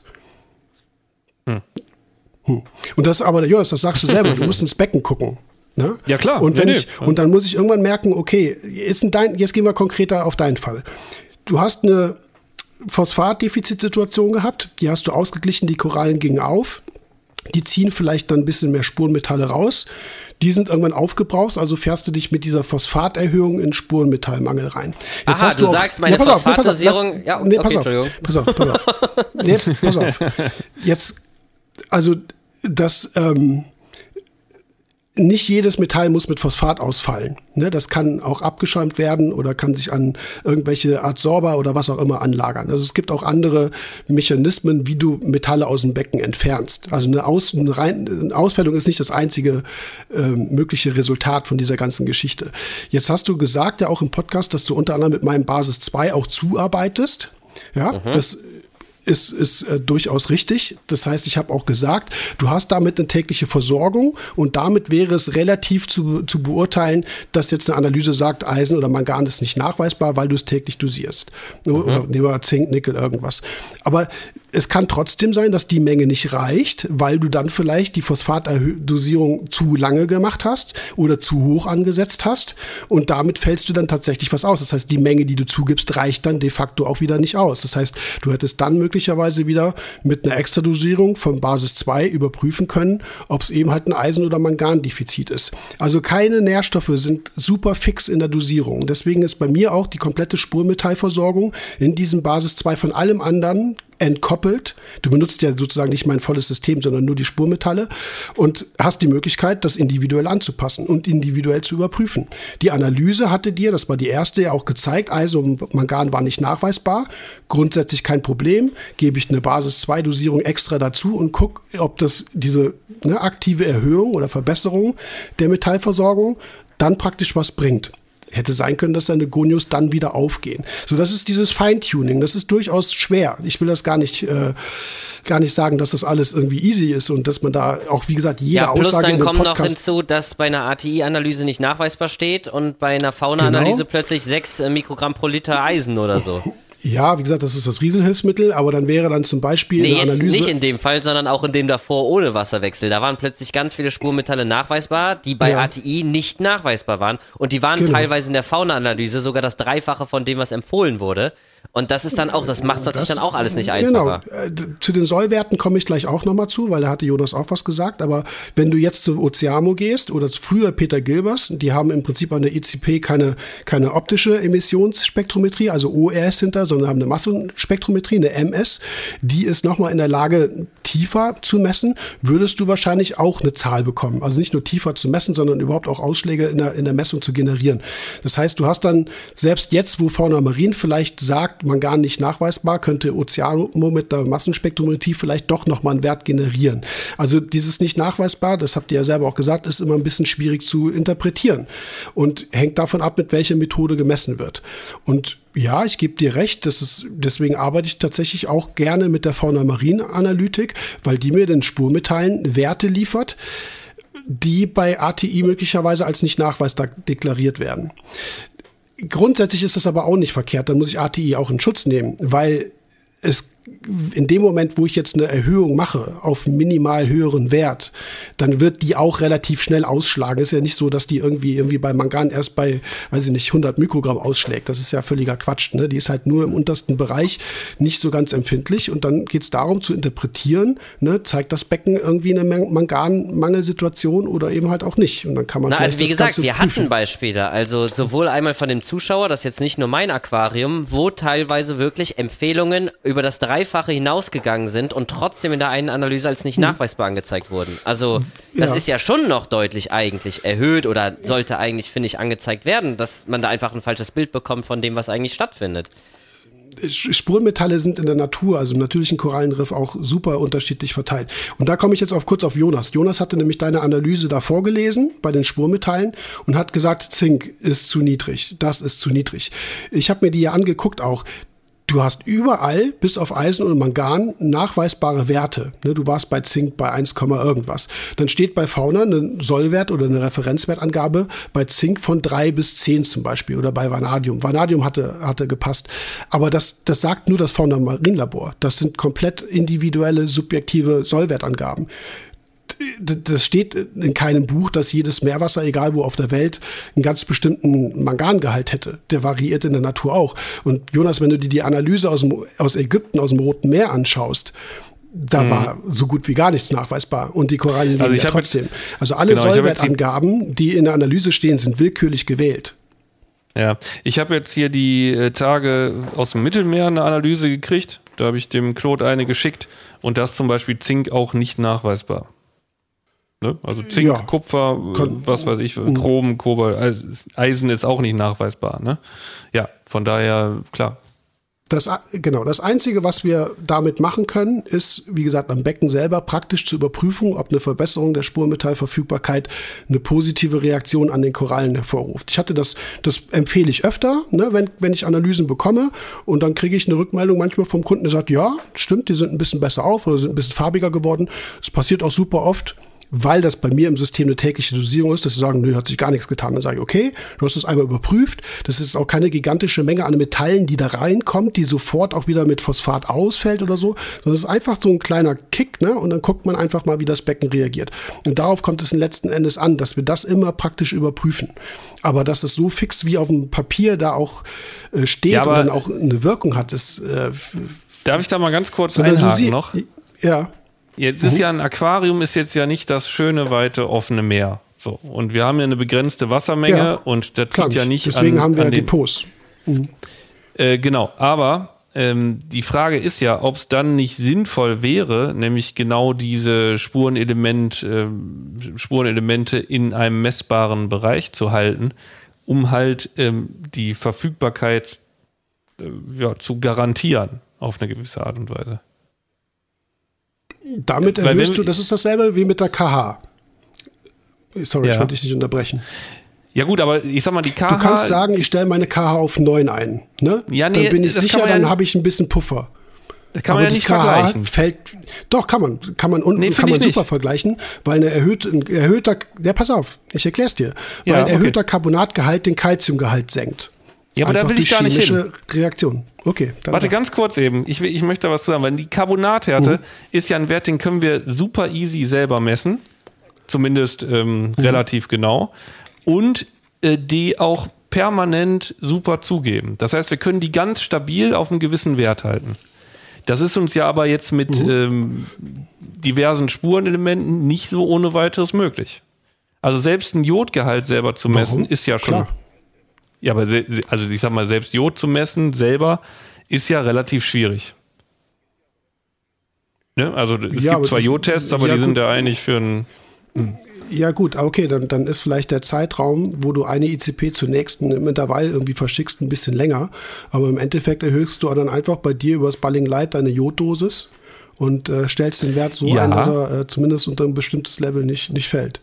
Genau. genau. Das gleiche kannst du mit Spurenelementen oder Spurmetallen ja auch insgesamt machen. Gebe ich, gebe ich dir vollkommen recht. Aber jetzt hatte ich zum Beispiel letztens in einem Pflegebecken den Fall, dass ich mir irgendwie mit einer Koralle so eine komische braune blasenförmige Alge eingeschäppt habe. Die aus wie ganz viele kleine Kissen und die hat sich extrem vermehrt und ich hatte, in, also so schnell konnte ich gar nicht gucken, von Woche zu Woche, äh, einen Jodmangel, der echt extrem war. Und bis die ICP dann da war und das alles geregelt war, waren zwei Wochen um und schon die ersten Euphilia hatten ähm, den Geist aufgegeben, weil die so extrem Jod gezogen mhm. haben. Das ist jetzt ja für mhm. mich händisch so nicht nachprüfbar. Und wenn ich jetzt eh Jod irgendwie an einem unteren Level gefahren habe, ähm, dann wäre es doch besser gewesen, oder also ich habe das, das war nicht so, aber nehmen wir mal an, das wäre so gewesen, dann wäre es doch besser gewesen, ich hätte einen gewissen Puffer drin gehabt von diesem für mich selber nicht messbaren Stoff, ähm, damit ich halt solche Mangelsituationen vorbeugen kann. Oder sehe ich das jetzt irgendwie falsch? Wenn du jetzt zum Beispiel sagst, ich fahre bewusst irgendwie, ich gucke, dass ich irgendwie bei 90 Mikrogramm pro Liter Jod bin, ne, um eben Puffer zu haben, falls es mal abrauscht, dann hast du ja, vielleicht ist Jod auch das falsche Beispiel dazu. Nee, also genau. das, das hat ja alles eine biologische Wirkung. Also wenn du ein gewisses äh, Überschussniveau aufbauen willst, kann das ja irgendeine biologische Wirkung haben. Wie gesagt, Jod ganz Klar. klassisch, deine Korallen werden braun. So, du willst ja. irgendwie ein helles Stein-SPS-Becken haben. Äh, Im Leben komme ich nicht auf die Idee, Jod auf 90 einzustellen, weil ich dann die ein oder andere Koralle habe, die mir sofort eindunkelt im Grundgewebe. Wenn Klar, du das mit Spuren mitteilen, genau dasselbe. Ja, aber wenn wir jetzt die Empfehlungen vom Claude nehmen oder von Fauna Marien nehmen, dann äh, schädigen mhm. wir damit ja keine Koralle oder verändern die maßgeblich im Aussehen, wenn wir diese Toleranzbereiche einhalten, oder? Doch, klar. Doch. Natürlich okay. können, können Korallen bei 90 Mikrogramm pro Liter Jod eindunkeln. Das heißt nicht, dass die jetzt äh, nicht mehr gesund sind oder geschädigt werden, aber du hast mhm. eine höhere Zooxantellenpopulationsdichte, die du äh, entsprechend deines Maßstabs, den du an dein Aquarium richtest, äh, nicht haben willst. Und da geht es immer darum zu fragen, wo will ich eigentlich hin? Was will ich eigentlich äh, mit den Becken erreichen? Wenn wir jetzt über Farbausbildung sprechen, zum Beispiel, dann ist das ein ziemlich experimenteller Bereich. Ne? Also das ist auch kein Bereich, wo ich jetzt sagen würde, ein Einsteiger Einsteiger muss da unbedingt hin. Ne? Also nee, dann genau, richte dich gerne, dann von mir aus kann man das machen, dass du dann Jod oder von mir, Spurmetalle haben eben die Eigenschaft, dass sie mit Phosphat ausfällen. Wenn ich jetzt Zink dosiere, Zink wird genauso, vielleicht nicht so super schnell, aber Zink wird mit Phosphat genauso zu, zu unlöslichem Zinkphosphat aus, äh, ausfallen. Wenn ich versuche, Zink bei drei Mikrogramm pro Liter einzustellen, weil das in der Fauna Marin-Analyse so steht, weil ich das so machen soll, weil das, wie gesagt, die Soll- oder Referenzwertempfehlung ist, dann kann es sein, dass ich mir damit über kurz oder lang Depots aufbaue, die zwar jetzt nicht sofort zum Tragen kommen, die ich aber nicht hätte, wenn ich das Zinkniveau nicht auf diesem Bereich halten würde okay. oder versuchen mhm. würde zu halten. Verstehe. Ne? Also das muss, wie gesagt, das muss noch nicht mal eine unmittelbare Wirkung haben, es kann einfach eine Langzeitwirkung haben. So, wenn ich so ein Sandbett im Becken habe, dann werden sich diese ganzen Phosphate da drin ablagern, also Metallphosphate ablagern. Das ist ein, erstmal ein gewisser Puffer. Irgendwann werden sich da Cyanus draufsetzen. Dann sehe ich das zwar, kann gegenarbeiten, saugt das ab, macht neuen Sand rein. Ist auch die Geschichte wieder vom Eis. Aber wenn ich eben halt versuche, das Becken möglichst so zu betreiben, dass ich eben keine Akkumulation erzeuge, keine Anreicherung erzeuge, dann habe ich damit auch wiederum langfristig ein gesünderes System, wo ich weniger eingreifen muss. Früher oder später muss man Sand immer mal austauschen, da führt kein Weg dran vorbei.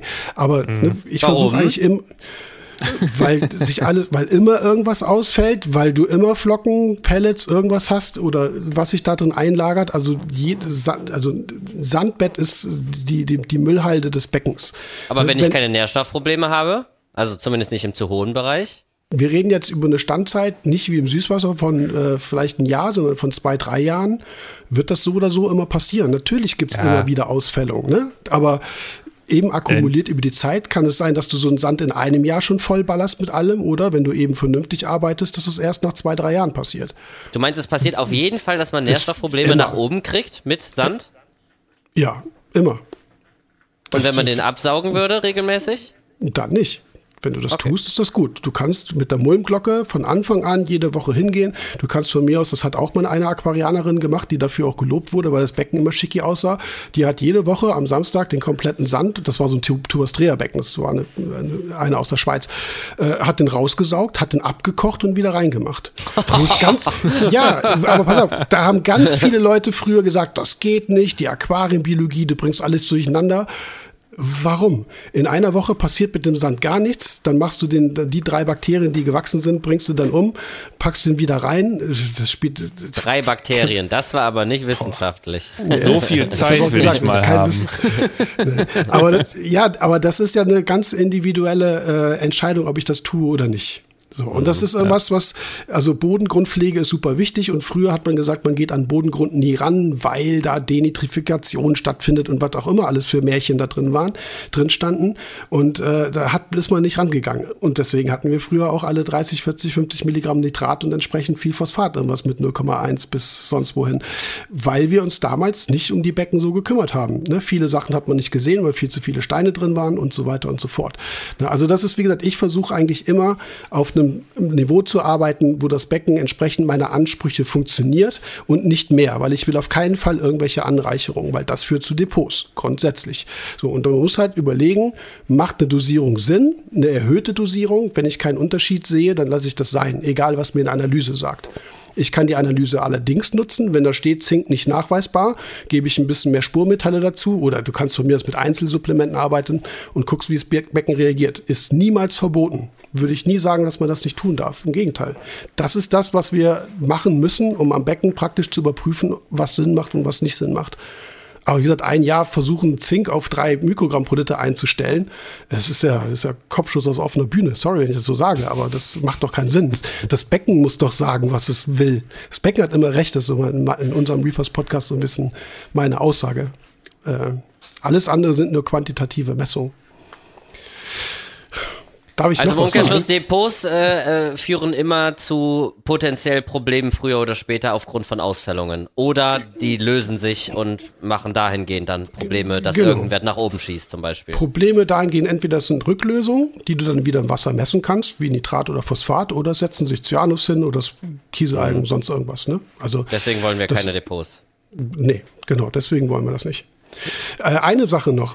Das hattest du nämlich gesagt. Auch, äh, Jörg sagt, dass das Phosphat, das Fische abgeben, dasselbe ist wie das, was wir auch dosieren. Das ja, stimmt nicht. Das hat Jonas das, gesagt. Nein, nein, nein, nein, nein, nein, nein, nein. Du, Und darüber müssen wir jetzt reden. Das ist der Elephant in the Room. Du, du, hast mal zu mir gesagt, äh, äh dass das ja? chemisch gesehen genau das Gleiche ist. Nein, pass auf, ich habe gesagt, okay. das, was wir an anorganischem Phosphat dosieren, ist dasselbe wie das, was unser Test zu Hause an anorganischem reaktiven Orthophosphat auch misst. Das ist dasselbe. Es ist gelöstes organisches Phosphat. Das gleiche oder dasselbe? Ist nicht das gleiche. Und vor, und vor allem dann partikuläres Phosphat, was hinten aus dem Fischdarm rauskommt, sowieso nicht. Ne? Also das, was wir an Phosphat zu Hause messen können, ist dasselbe Phosphat wie das, was wir zum Beispiel als Hersteller auch dosieren, weil es ist das reaktive Phosphat sofort verfügbar, kann sofort benutzt werden. Und da die Koralle auch schön ne, in die Wassersäule reinragt, ist theoretisch auch die Koralle die, die das als erstes abbekommt, bevor es irgendwo im Bodengrund sonst wo landet. Also erstmal hat eine Koralle eine Chance, das sofort raus, rauszuziehen das, was, wie gesagt, hinten aus, aus dem Fisch rauskommt, ist erstmal partikuläres Phosphat und ist so, so nicht messbar, weil es nicht gelöst ist. Es liegt irgendwo rum. Jetzt gehen dann zum Beispiel Mikroorganismen hin und spalten dieses partikuläre Phosphat. Wie gesagt, das kann zum Beispiel die DNA sein, die in den Stint vergammelt. Ne? Mhm. Wandeln das erstmal um in gelöstes Phosphat, das ist aber noch organisch gebunden. Das ist das gelöste organische Phosphat. Das würde die ICP messen können, unser Test zu Hause allerdings nicht. Jetzt hatte ich, glaube ich, ja vorhin auch schon gesagt, wir wissen gar nicht, ist das verfügbar oder nicht? Das war ja dieses große Beispiel mit Dübelschraube, Nägel, hast du nicht gesehen. Ne? Also wir müssen immer genau gucken, über was wir sprechen. Und das, was wir an Phosphat zugeben, das ist wie gesagt das, was sofort verfügbar ist, das ist nicht das, was ein Fisch ausscheidet. Und das ist auch nicht das, was die ähm, Differenz zwischen Gesamtphosphat in der ICP, die ja aus dem Phosphorgehalt errechnet wird, und der Orthophosphatmessung im Labor selbst, was auch nicht in der ICP gemacht wird, sondern es ist eine separate Messung Leistung dann ergibt. Ne?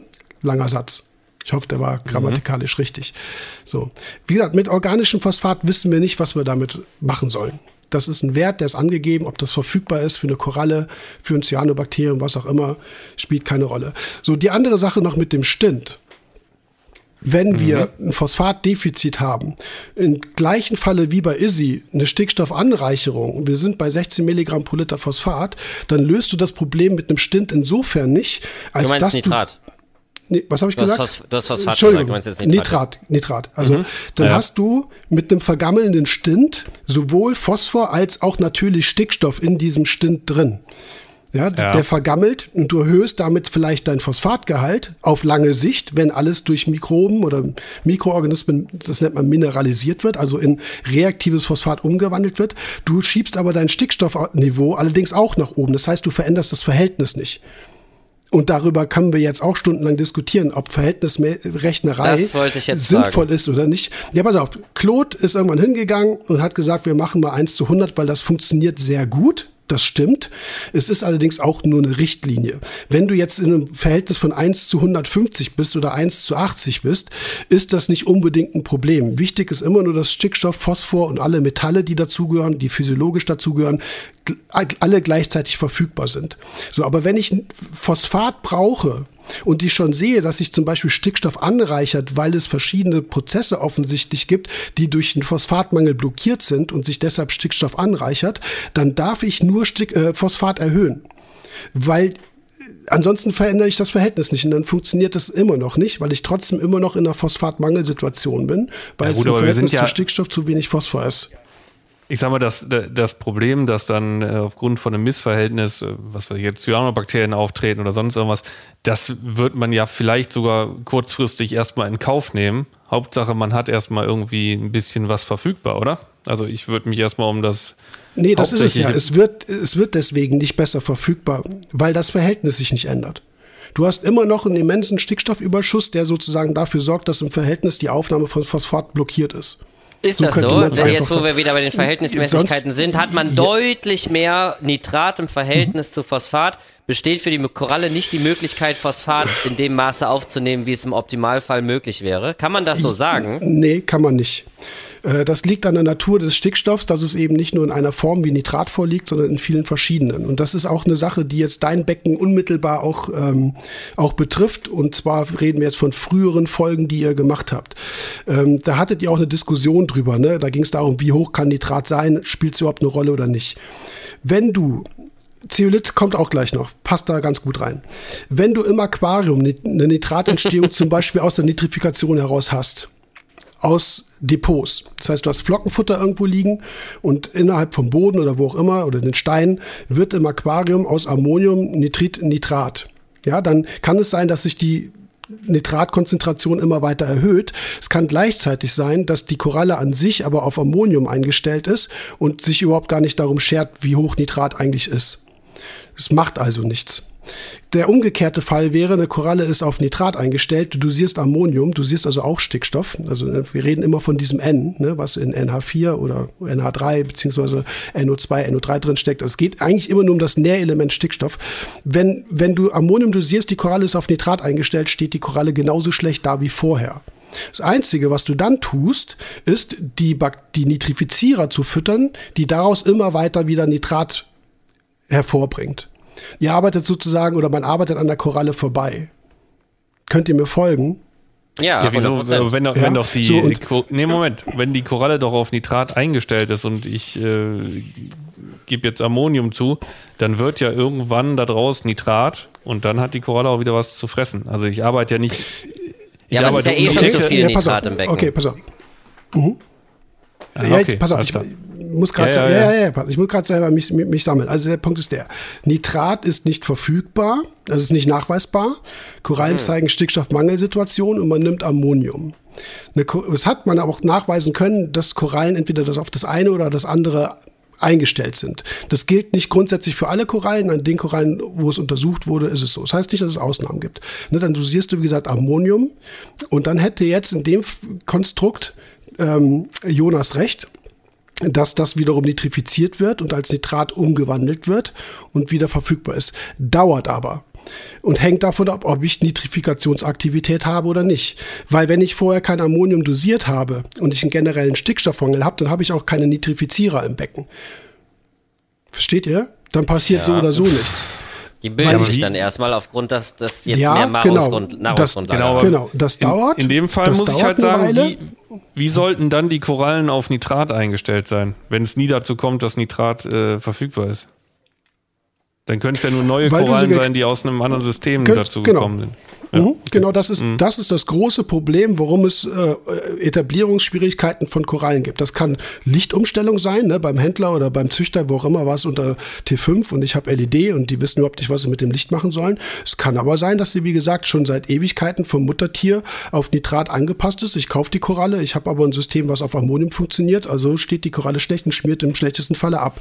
Ne, also das sind ganz typische Etablierungsprobleme, die man im Korallenkauf haben kann, wo man halt auch nicht so ganz genau weiß, warum, weshalb. Deswegen ist zum Beispiel mein Stickstoffprodukt aufgeteilt in alle verschiedenen Stickstoffformen, die es so gibt, in der, in der Hoffnung, dass sich alle Organismen das rausziehen können, was sie wollen. Jetzt gehen wir wieder eben zum Beispiel auch Richtung Kohlenstoff, wo wir sagen, du dosierst nur Essig, dann hast du nachher nur noch ein Bakterium drin, was äh, damit umgehen kann und alles andere nicht. Oder Wodka oder was auch immer. Ne? Also, Gibt es eine Möglichkeit herauszufinden, ob die eigenen Korallen auf Nitrat oder Ammonium eingestellt sind beispielsweise?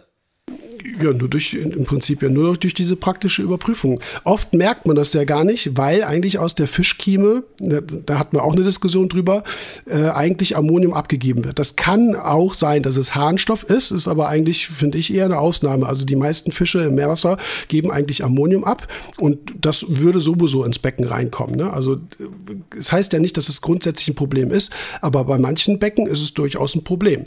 So, und das ist das halt, heißt, es äh, ist grundsätzlich gar nicht schlecht, wenn du jetzt bei einem Händler irgendwie ins Aquarium guckst, jetzt mal, oder, oder sagen wir jetzt mal, wir reden nicht von einem Händler, sondern von einem Kollegen, der hat extrem viele Fische drin in seinem Becken und du hast auch viele Fische in deinem Becken, dann ist die Wahrscheinlichkeit relativ groß, dass seine Korallen auf Ammonium eingestellt sind, was wiederum bedeuten würde, dass die bei mir sich eventuell, gehen wir jetzt mal davon aus, dass die Lichtverhältnisse auch relativ ähnlich sind, sich relativ einfach und schnell etablieren würden, weil ich habe auch viele Fische, er hat viele Fische, also wahrscheinlich leben unsere Korallen hauptsächlich von Ammonium und dann würde das gegenseitige Tauschen höchstwahrscheinlich besser funktionieren. Genau. Die meisten Becken heute ähm, funktionieren eigentlich eher mit Ammonium, weil sich Nitrat gar nicht aus Depots oder so entwickelt. Ne? Also früher war das sicherlich anders, aber äh, mittlerweile ist Nitrat ja eigentlich gar kein großes Problem mehr, ne, in den seltensten Fällen. Es kann jetzt auch sein, dass dein Nitratgehalt sinkt, weil da eben halt Stickstoffdepots im Sand waren, die du jetzt auch noch mal rausgeholt hast. Aber Nitrat, also Stickstoff ist insofern viel komplexer, weil es halt viele verschiedene Formen gibt. Phosphat ist sehr linear, ne? also Phosphat ist Phosphat. Es kann sein, dass es innerhalb von Organik steckt, aber ansonsten ist PO4 ist PO4. Und das ist halt dieses, die Schwierigkeit beim Stickstoff, dass wir jetzt auch eigentlich auch noch überlegen müssen, mit welchen Stickstoffformen wir arbeiten. Also Stickstoff wird nochmal komplexer. Das war bei mir ganz interessant. Ich hatte sowohl in meinem kleinen Becken zu viel Nitrat, wenn man es jetzt mal auf das Verhältnis 1 zu 100 oder so absieht oder so grob in dem Bereich, äh, als auch jetzt. Also da, ich meine, bei meinem kleinen Becken lief auch nie ein Abschäumer, der hat einfach nie funktioniert. Äh, ich habe auf jeden Fall das gleiche Futter. Also ich äh, dosiere ja das Ocean Nutrition, äh, einmal Formula One, Formula 2. Ich weiß nicht, inwiefern das jetzt wirklich einen großen Impact auf Nitrat hat. Ja, gutes, gut, dass du es ansprichst, habe ich hier auch stehen. Ähm, wenn du mal auf die Verpackung guckst, auf den Proteingehalt oder Eiweißgehalt, dann wirst du sehen, also ich weiß nicht, ob ich habe es einmal nämlich selber nachgeguckt, auch für eine Podcast-Folge, die wir gemacht haben. Entweder es war ein Unterschied zwischen Flocken und Pellets oder es war ein Unterschied zwischen Ocean Nutrition 1 oder 2. Aber eins hat auf jeden Fall, eins von den beiden hat einen definitiv höheren Stickstoffgehalt. Das heißt, wenn ich eher eine Stickstoffüberschussproblematik im Becken habt, dann kannst du über eine Umstellung der Ernährung, zum Beispiel in Richtung Frostfutter oder ein stickstoffärmeres, also proteinärmeres Flocken- oder Pelletfutter, auch dahingehend dein Becken verändern, dass du weniger Stickstoff einbringst. Also Steht du, das immer hinten drauf auf dem Futter? Ja, das muss deklariert sein, klar. Ach, das muss Ja gut, sogar. da steht, okay. ja, da steht der Proteinanteil drauf. Da steht jetzt nicht äh, Stickstoff und Phosphat Nee, halt nee, drauf. Ne? Protein, aber, aus, aber Stickstoff resultiert in erster Linie aus, aus Eiweiß. Ne? Also weil es Bestandteile von Aminosäuren Okay, das heißt aber mal, verschiedene Fische sind vielleicht auch auf Eiweißproteine angewiesen. Äh, bedeutet, wenn ich jetzt Flockenfutter nehme mit weniger Proteinanteil, muss ich das dann wiederum aber durch äh, Frostfutter ergänzen, damit natürlich die Fische keine Mangelerscheinungen oder so haben. Ähm, nee, also habe ich jetzt erstens nicht so ganz verstanden. Ähm, mir ging es eigentlich nur darum, wenn du halt viel Stickstoff in Form von Eiweiß einbringst, hast du eben halt eine höhere Stickstoffbelastung. Und das kann man eben halt umstellen. So, Genau, aber wie stelle ich das genau. um? Weil meine Fische haben ja vielleicht einen gewissen Anspruch an Protein. Das kann sein. Ja Das gut, das heißt, Das heißt, sie genau. müssen ja irgendwie rein. ja, du wenn müsstest du- ja nur von dem anderen Fütter ein bisschen mehr füttern. Das ist jetzt wieder eine Anforderungs, das ist jetzt wieder so eine Anforderungsfrage. Wenn ich Fische pflege, die dahingehend so speziell sind, dass sie einen sehr hohen Proteinanteil in der, in der Nahrung brauchen, dann muss ich vielleicht damit leben, dass ich entsprechend höhere Nitratwerte im Becken habe. Wie gesagt, Okay, weil du sagst jetzt, du könntest jetzt eine entscheiden ja Fütterung darüber- anpassen. Anscheinend fütterst du Futter mit relativ viel Nitratanteil. Ne? Spricht jetzt dafür, weil die ICP sagt, du hast relativ hoch Nitrat, also Stickstoffanteil. Mhm. Und das äh, sagst du jetzt ja, man kann das ja dann mit der Fütterung ändern, indem man halt ein Futter wählt, was halt nicht so hohen Anteil hat. Genau, das heißt ja nicht, dass da Aber- gar nichts an Protein drin ist, sondern es ist halt ein geringerer Anteil. Genau. Okay, da muss man trotzdem noch gucken. Ich, ich, es wäre jetzt so meine Überlegung, nicht, dass ich dann den Fischen nicht gerecht werde, weil, äh, keine Ahnung, es funktioniert jetzt gut mit dem Futter und plötzlich gehen meine, keine Ahnung, blödes Beispiel, jetzt so wahrscheinlich auch völliger Schwachsinn, meine Zwergheiser wieder an äh, Korallenpolypen, weil ich jetzt ein Futter gewählt habe, was halt dahingehend reduziert ist oder so. Ja, aber das kannst du ja, kannst du ja ausprobieren. Ne? Ja, also ja, erstens kannst du die Hypothese sowieso erstmal, die ich jetzt aufgestellt habe, überprüfen, ob das was bringt. Und dann äh, siehst du es ja auch an den, an, an den Tieren. Also ganz ehrlich, wenn du, wenn die, wenn die munter farblich überall rumschwimmen und verhalten und zeigen keine Mangelerscheinung oder irgendwas, dann äh, ist es ja auch okay. Nur das ist halt irgendwas, was man, wie gesagt, machen kann. Jetzt hattest du auch, äh, Jonas, das Zeolit-Thema angesprochen. Ähm, Das also was das, also typischerweise benutzen wir diesen Cleanup-Tilolith ne, und der hat diese, das sind ja Ionenaustauscher eigentlich, natürliche Ionenaustauschmaterialien. Das heißt, die können zum Beispiel Natrium gegen Kalium austauschen. Das war ja der Hintergrund, was du sagtest, du kannst mit einem Cleanup-Tilolith auf den Kaliumgehalt einwirken und damit Kalium senken. Äh, dafür schiebst du halt ein bisschen Natrium raus, was an dem Material ursprünglich dran war. Das andere ist, dass Ammonium auch bindet, beziehungsweise austauscht gegen irgendwas anderes. Und das funktioniert tatsächlich nur, wenn das Ammonium auch im Wasser ist, zum Beispiel Abgabe über die Fische an sich, also Fischkieme, und dann Ja. ins Technikbecken kommt. Und dann hättest du einen Effekt darauf, dass daraus kein Nitrit oder Nitrat entsteht, weil es ja vorher weggebunden wird.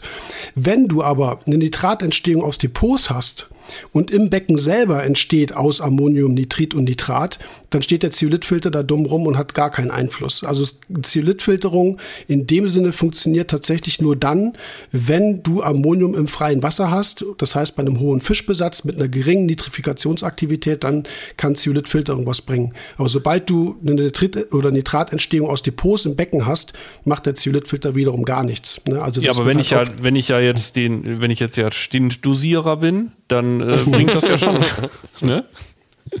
Dann bringt das ja schon was an der Stelle. Nee, es kann sein, dass direkt auf dem Stint Mikroben sitzen, die das äh, Ammonium, was dann da rausgeholt wird oder mineralisiert wird, gleich zu Nitrat umgewandelt wird.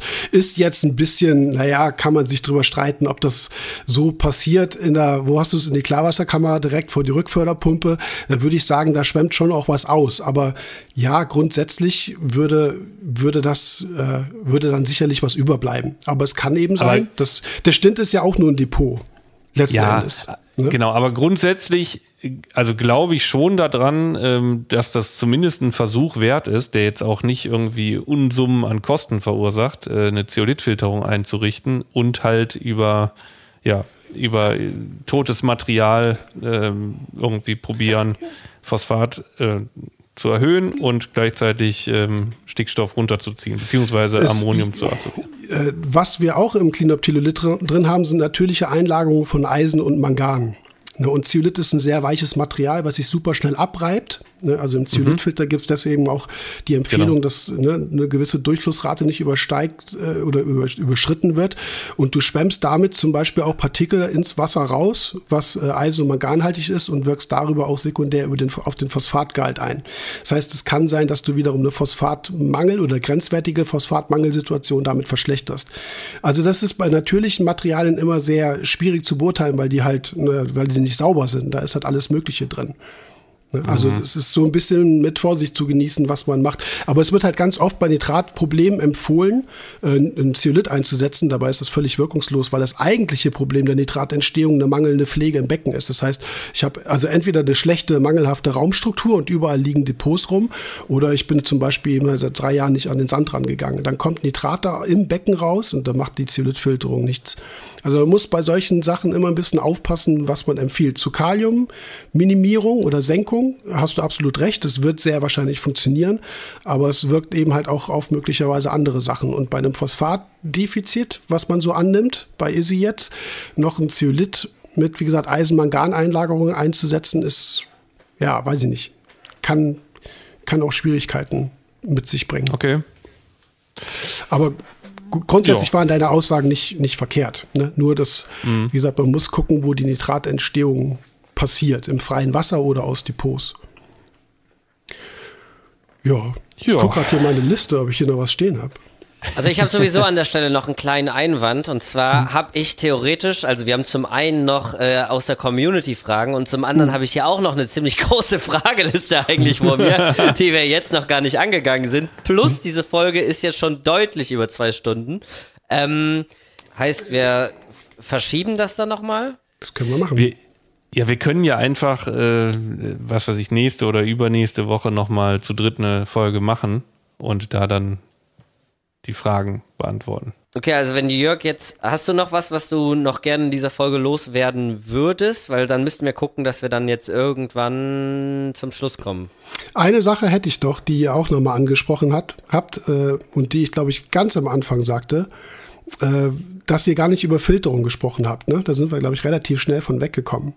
Aber das ist äh, eine Sache, die ich dir auch, sie schon, schon mal erklärt habe, was du auch angedeutet hattest, irgendwie zuletzt, dass es diese Siderophore zum Beispiel gibt, also von, von zum Beispiel Bakterien, Pilzen, also was auch immer, vielleicht auch von Korallen. Habe ich das denn wieder halbwegs ne? richtig rübergebracht? Ja, ähm, ja, ja, ja, ja, durchaus. Also, okay. also es, eine Koralle ist nicht nur eine Koralle, wie wir wissen, haben die auch Zooxanthellen und im Korallenschleim passiert auch eine ganze Menge, was Bakterien angeht. Ähm, das kann also, wie gesagt, sein, oder sehr wahrscheinlich, dass es Substanzen gibt. Man kennt das als Siderophore, zum Beispiel auch aus Wurzelsystemen von Pflanzen, die ans Wasser abgegeben wird, werden, um ganz bewusst zum Beispiel Eisen oder zum Beispiel auch an Mangan zu komplexieren und in Lösung zu halten. Also sie davor zu schützen, mit Phosphat auszufallen. Das ist eine Annahme, die wir so nicht überprüfen können. Also dafür bräuchte man ein Labor und das Ganze wäre ziemlich aufwendig und hat mit Aquaristik tatsächlich nichts mehr zu tun. Mein Punkt ist nur, in dem Moment, wo wir halt sehr stark im Filterbereich arbeiten, mit zum Beispiel nicht nur Abschirmer, sondern auch Fliesern, wo wir vielleicht UV und Ozon noch mitlaufen haben, dann werden wir solche Substanzen entweder rausholen oder wir werden sie zerstören. Das heißt, wir halten das Becken an sich ziemlich clean und was wir durchaus aus ästhetischer Sicht wollen, Allerdings steigert das wiederum diese Ausfallwahrscheinlichkeit zwischen zum Beispiel Metallen, Eisen wie, oder Mangan und Phosphat, weil einfach nichts mehr im Wasser ist, was das Ganze zumindest mal kurzfristig irgendwie binden oder zumindest komplexieren könnte. Und das ist irgendwas, wo vielleicht auch der Peter Gilbers irgendwie mal zu dir, Jonas, sagte, das ist nicht dasselbe Phosphat. Wir haben eine Phosphatanlagerung, die relativ schwach ist die wir zum Beispiel im Phosphattest ziemlich schnell aufbrechen können, also messbar machen können, äh, die aber, wie gesagt, im Wasser dazu führt, dass das Ganze erstmal in Lösung bleibt und verfügbar bleibt. Und das ist eine Kritik, die ich so ein bisschen an die Filtertechniker sozusagen unter uns ähm, stelle oder richte, dass ich sage, wir filtern auch ziemlich zu stark. Und bevor wir uns eben Gedanken darüber machen, was wir jetzt ins Becken kippen, ob irgendwelche Nährlösungen oder Stinte, würde ich eigentlich immer in erster Linie mal empfehlen, die Filterung an sich in ihrer Effizienz zu überprüfen. Und das ist auch was ich eben sagte, oder ganz am Anfang, e, eben ist gut, ne? vor zweieinhalb Stunden sagte, dass man, so, dass man so ein Problembecken erstmal auf ein Minimum reduziert und Komplexität versucht zu verhindern. Das heißt, ich nehme Sand zum Beispiel raus und gleichzeitig habe ich einen Bärbottom. Mit einem Bärbottom gibt es eigentlich so gut wie gar keine Trübstoffe, zumindest in einem gesund laufenden System. Und ich kann mir den Flieser sparen. Das heißt, ich habe nicht nur das Biotop Bodengrund rausgenommen, sondern ich kann auch den Fließfilter erstmal entfernen. Oder, wem das zu radikal ist, irgendwie nur im schwachen Bypass betreiben. Stell die Abschäumung ein bisschen trockener ein und versuch letzten Endes Nährstoffe länger in Lösung zu halten, also im Wasser zu halten. Und das wird ganz oft nicht gemacht und auch vielleicht auch gar nicht dran gedacht. Und ich habe zum Beispiel in meinen Produkten auf der, in der Webseite in der Produktbeschreibung auch das angesprochen. Ne? Wo andere zum Beispiel, es ist, ja, vielleicht ist es eine Kritik, ist auch egal, wer dafür bestimmt schon nicht verklagt. Wo andere sagen, du musst auf so und so einen Wert kommen, sag ich, hey, geh erst, du kannst aktiv das dosieren, ja, dafür ist das Produkt da, aber es macht ja keinen Sinn, mit Vollgas auf eine Ampel zuzufahren, nicht vom Gas zu gehen und gleichzeitig zu bremsen wie ein Irrer. Ne? Also wisst ihr, was ich meine? Man muss ja. irgendwo Filtertechnik ja auch anpassen.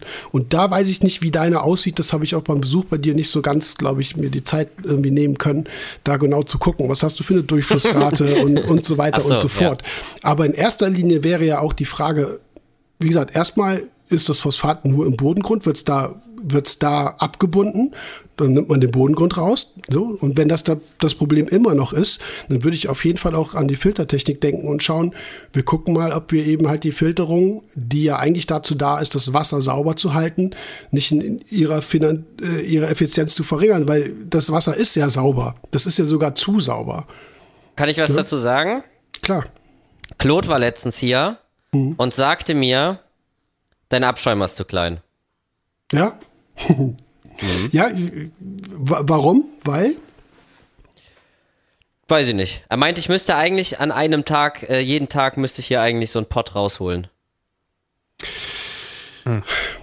Ja. Ich weiß jetzt nicht, ob es auf die Vibrion, Also- ich müsste hier nochmal fragen, ich weiß nicht, ob sie auf die Vibrion, die ich aktuell habe, bezogen war oder generell, aber das hat er auch nicht definiert und ich, das ist mir die ganze Zeit im Kopf geblieben, wo ich mir die ganze Zeit dachte, warum ist denn jetzt mein Abschäumer zu klein? Also Mhm. wir reden hier von niedrige Phosphatwerte, teilweise sogar vielleicht sogar gefährlich niedrige. Mhm. Ich meine, ich bin jetzt bei 0,03, das ist ja völlig in Ordnung jetzt, solange sich das hält und so weiter. Mhm. Ähm, ich habe ein ich habe halt den Nitratwert von 16, okay. Aber jetzt zu sagen, der Abschäumer ist zu klein, war wieder was, wo ich wieder, wieder überhaupt nicht mit gerechnet hätte.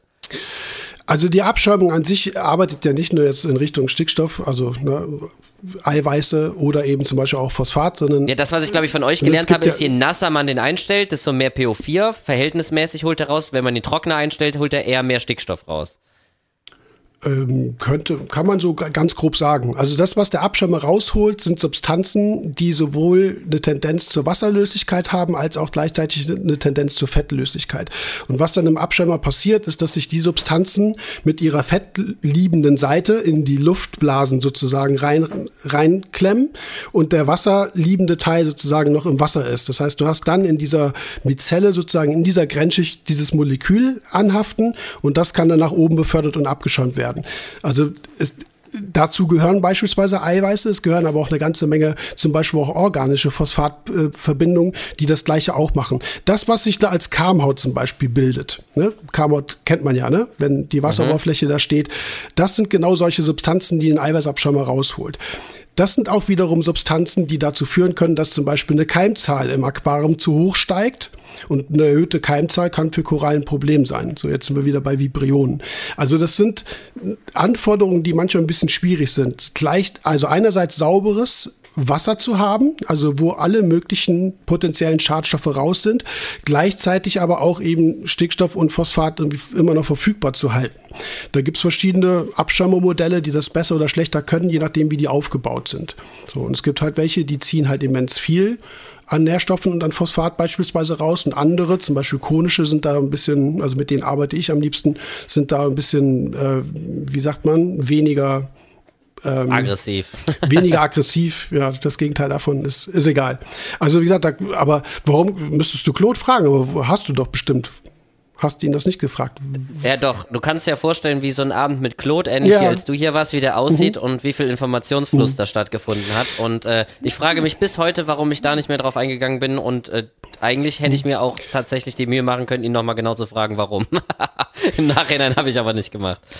Manchmal, also erstens wird dir das Claude wahrscheinlich äh, erklären können. Manchmal ist es aber auch ein Bauchgefühl.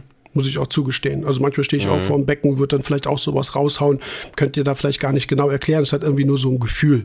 Aber wie gesagt, das sind das Einzige, was ich da sagen wollte, ist, dass Filtertechnik nie statisch ist, sondern eigentlich immer an die Beckenanforderungen halt angepasst werden, werden muss. Und das ist, äh, wie gesagt, vielleicht bei dir außerhalb dieser Bodengrundgeschichte halt ein Punkt, ne? wo du halt, wo man einfach sagt, da sind, werden zu viele Sachen rausgeholt, die auch dafür verantwortlich sind, dass Phosphat besser in Lösung gehalten werden kann. Ne? Also gerade diese komplex bildenden Substanzen.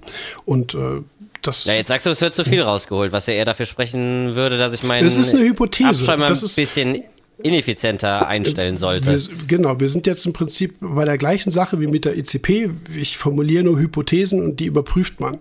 Das heißt, du, du, du guckst, ob jetzt, also genauso wie du überprüfen könntest mit einer größeren Abschäumung, ne, ob irgendwie die Theorie oder Hypothese von Claude irgendwie fruchtet, oder ob du zum Beispiel einen Flieser entfernst und guckst, wie kommt das Becken ohne Flieser äh, zurecht oder mit einer trockneren Abschäumung oder mit einem anderen Durchflussvolumen. Das sind halt alles Sachen, die man praktisch überprüfen kann und gegebenenfalls auch muss. Ne? Weil, Mein Fließer ist übrigens ab. Ich weiß nicht, ob ich das im Podcast erwähnt hatte, aber. Nee, ich glaube ich glaub nicht. Also wie gesagt, es sind nur so Hypothesen. Aber wenn wir, weil mir ist das nur aufgefallen, ihr habt halt sehr viel über Phosphatzugaben oder Stinte, was auch immer gesprochen, ohne dann halt eigentlich gleichzeitig darauf einzugehen, was macht eigentlich die Filtertechnik. Und das ist halt irgendwas, was man immer noch, was ich auch als Hersteller und Vertreiber von Nährstoffprodukten immer empfehle.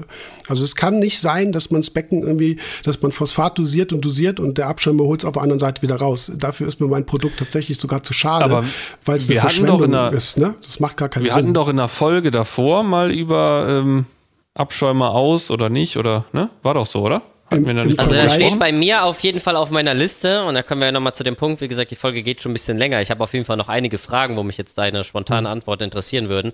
Da ist bei mir auch tatsächlich, vielleicht können wir das mal vorwegnehmen, ähm, das Thema drauf, Abschäumer bei wenigen Nährstoffen.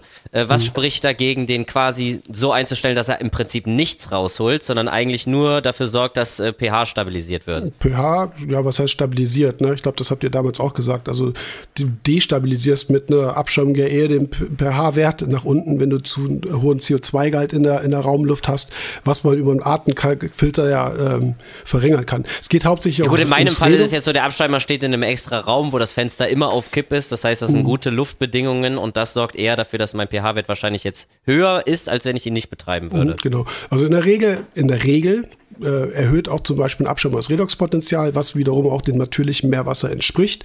Das heißt, ein Becken, was jetzt nicht abgeschäumt ist, kann sein, dass es ein niedriges Redoxpotenzial hat, was unter anderem auch gerade in der Mikrobiologie unterschiedliche Reaktionen in Stoffwechselwegen verursachen kann. Aber das sind ähm, verschiedene Dinge, die man halt einfach ähm, so gegeneinander erörtern muss, ne? Was macht jetzt mehr Sinn oder was macht eben äh, für das andere, ne? Also in dem Falle abschäumerlose Becken, was spricht da eher dafür? Äh, es gibt schon für mich zumindest sehr viel mehr, sehr, also sehr viel mehr Vorteile, die ein Abschäumer mit sich bringt, äh, im Vergleich, als wenn ich jetzt irgendwie einen Topfilter mit äh, Kohle und Adsorber und sonst was allem voll äh, stopfe und äh, um das irgendwie zu regeln. Aber jetzt. Ja, oder man muss es halt eben nicht regeln, wenn man ein kleines Becken hat mit wenig Fischbesatz und so weiter und äh, nicht genug Eintrag. Und dann sagt man ja, das war das Erste, was mir damals gesagt wurde, als ich mit der Meerwasseraquaristik angefangen habe, du musst nicht unbedingt einen Abschäumer haben. Nö. Nö, muss man nicht. Also, Also- bedeutet das wieder, du brauchst einen, wenn du Probleme mit Nährstoffen hast. Wenn die Nährstoffe zu hoch gehen, dann brauchst du was, was dir das Zeug rausholt. Aber wenn du es nicht hast, was willst du da mit dem Abschäumer? Außer jetzt beispielsweise äh, den pH-Wert verändern.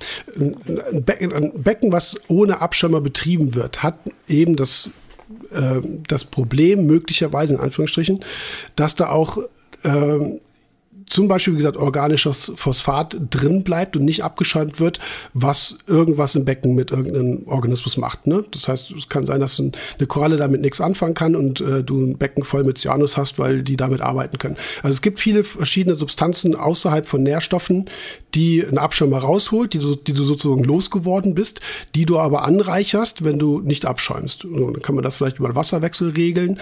Es kommt auf das Niveau, wie gesagt, an, was du mit deinem Becken überhaupt erreichen willst. Ganz ehrlich, für ein Becken mit irgendwie ein paar Lederkorallen, eine Bäumchenweichkoralle und ein paar Zoanthus und dann schwimmt da ein Pärchen oder eine kleine Gruppe Friedmani rum, äh, sind die Ansprüche jetzt nicht so hoch, ne? So, also, es ist- das so ein Becken kann man durchaus ohne Abschirmer betreiben, wenn man das richtig macht. Ich würde dann auch sagen, Bare Bottom, weil dann hast du zumindest keine Einlagerung in Depots, äh, lockere Gestaltung. Klar kann man so ein Becken erfolgreich betreiben, überhaupt gar kein Problem. Und dann stellt man mal einen Abschirmer ran und guckt, wie das Becken dann mit Abschirmung funktioniert und lernt daraus was, zumindest für das jeweilige Becken und man ist schlauer. Also wie gesagt, ich, da fehlt, da fehlt mir halt, wie gesagt, in vielen Diskussionen diese Mitte, wo man sagt, ja, probier's. Ne, Was willst du damit Ja verkehrt gut, bei dem machen, ne? Abschäumer beim, in meiner Größe jetzt, den wechselt man nicht mal einfach eben so und kauft sich für, weiß ich nicht, in einem vierstelligen Betrag mal eben kurz einen größeren und testet mal. Wie ist das denn hiermit? also, weiß ich nicht. Kannst ja Claude fragen, ob er dir einen sponsert. Du, Claude, du hast es ja vorgeschlagen, dann gib mal her. Ich könnte dir zumindest mal einen leihen. Ich habe nämlich noch diverse rumstehen. Siehst du? Dann machen wir noch mal einen kompletten Lampenwechsel und einen kompletten Abschäumerwechsel. Machen wir mal mein Becken Genau. zum absoluten Testobjekt. Geht alles auf Also- meinen Nacken. Dann haben wir wieder so viel geändert, dass nachher keiner mehr weiß, was Phase ist. Ja, ja. So, was wir jetzt auf jeden Fall ändern, ist den Zustand dieses Podcasts, glaube ich. Dein Den Zustand. Aufnahmeknopf. genau. ja. Ähm, weil ich muss Haier machen. So, Jonas muss Haier machen. Die Aufnahme läuft hier gerade aktuell 2 Stunden 40. Wir haben sehr viel, sehr spannende Sachen besprochen, die ich tatsächlich, weißt du, ich habe mal einmal meine Hausaufgaben gemacht, habe mir Fragen überlegt, habe mir Themen überlegt. Wir sind noch nicht mal in diesen über zweieinhalb Stunden dazu gekommen. Ich weiß auch gar nicht, ob wir das jetzt als einen Podcast hochladen oder ob wir das nochmal trennen oder so. Ich weiß es nicht. Ähm, es war zu erwarten, dass es mit Jörg ein bisschen länger wird, aber ich finde das sehr, sehr cool, sehr informativ und glaube, dass auch viele von euch, zumindest die, die jetzt bis zum Schluss dran geblieben sind, äh, auch äh, von einem sehr sehr großen Nährwert gezerrt haben in dieser Folge. Ähm, ich fand es auf jeden Fall sehr, sehr cool. Ich hoffe definitiv, dass wir da noch eine zweite Folge machen können, weil, wie gesagt, ich habe noch so viele Dinger hier auf dem Schirm, die auch zum einen die Community interessiert, weil wir haben auch Fragen aus der Community gesammelt, die wir jetzt gar nicht mehr besprochen haben. Es ist jetzt einfach zu spät geworden, leider. Ähm, dass wir das auf jeden Fall noch nachholen können, fände ich sehr cool.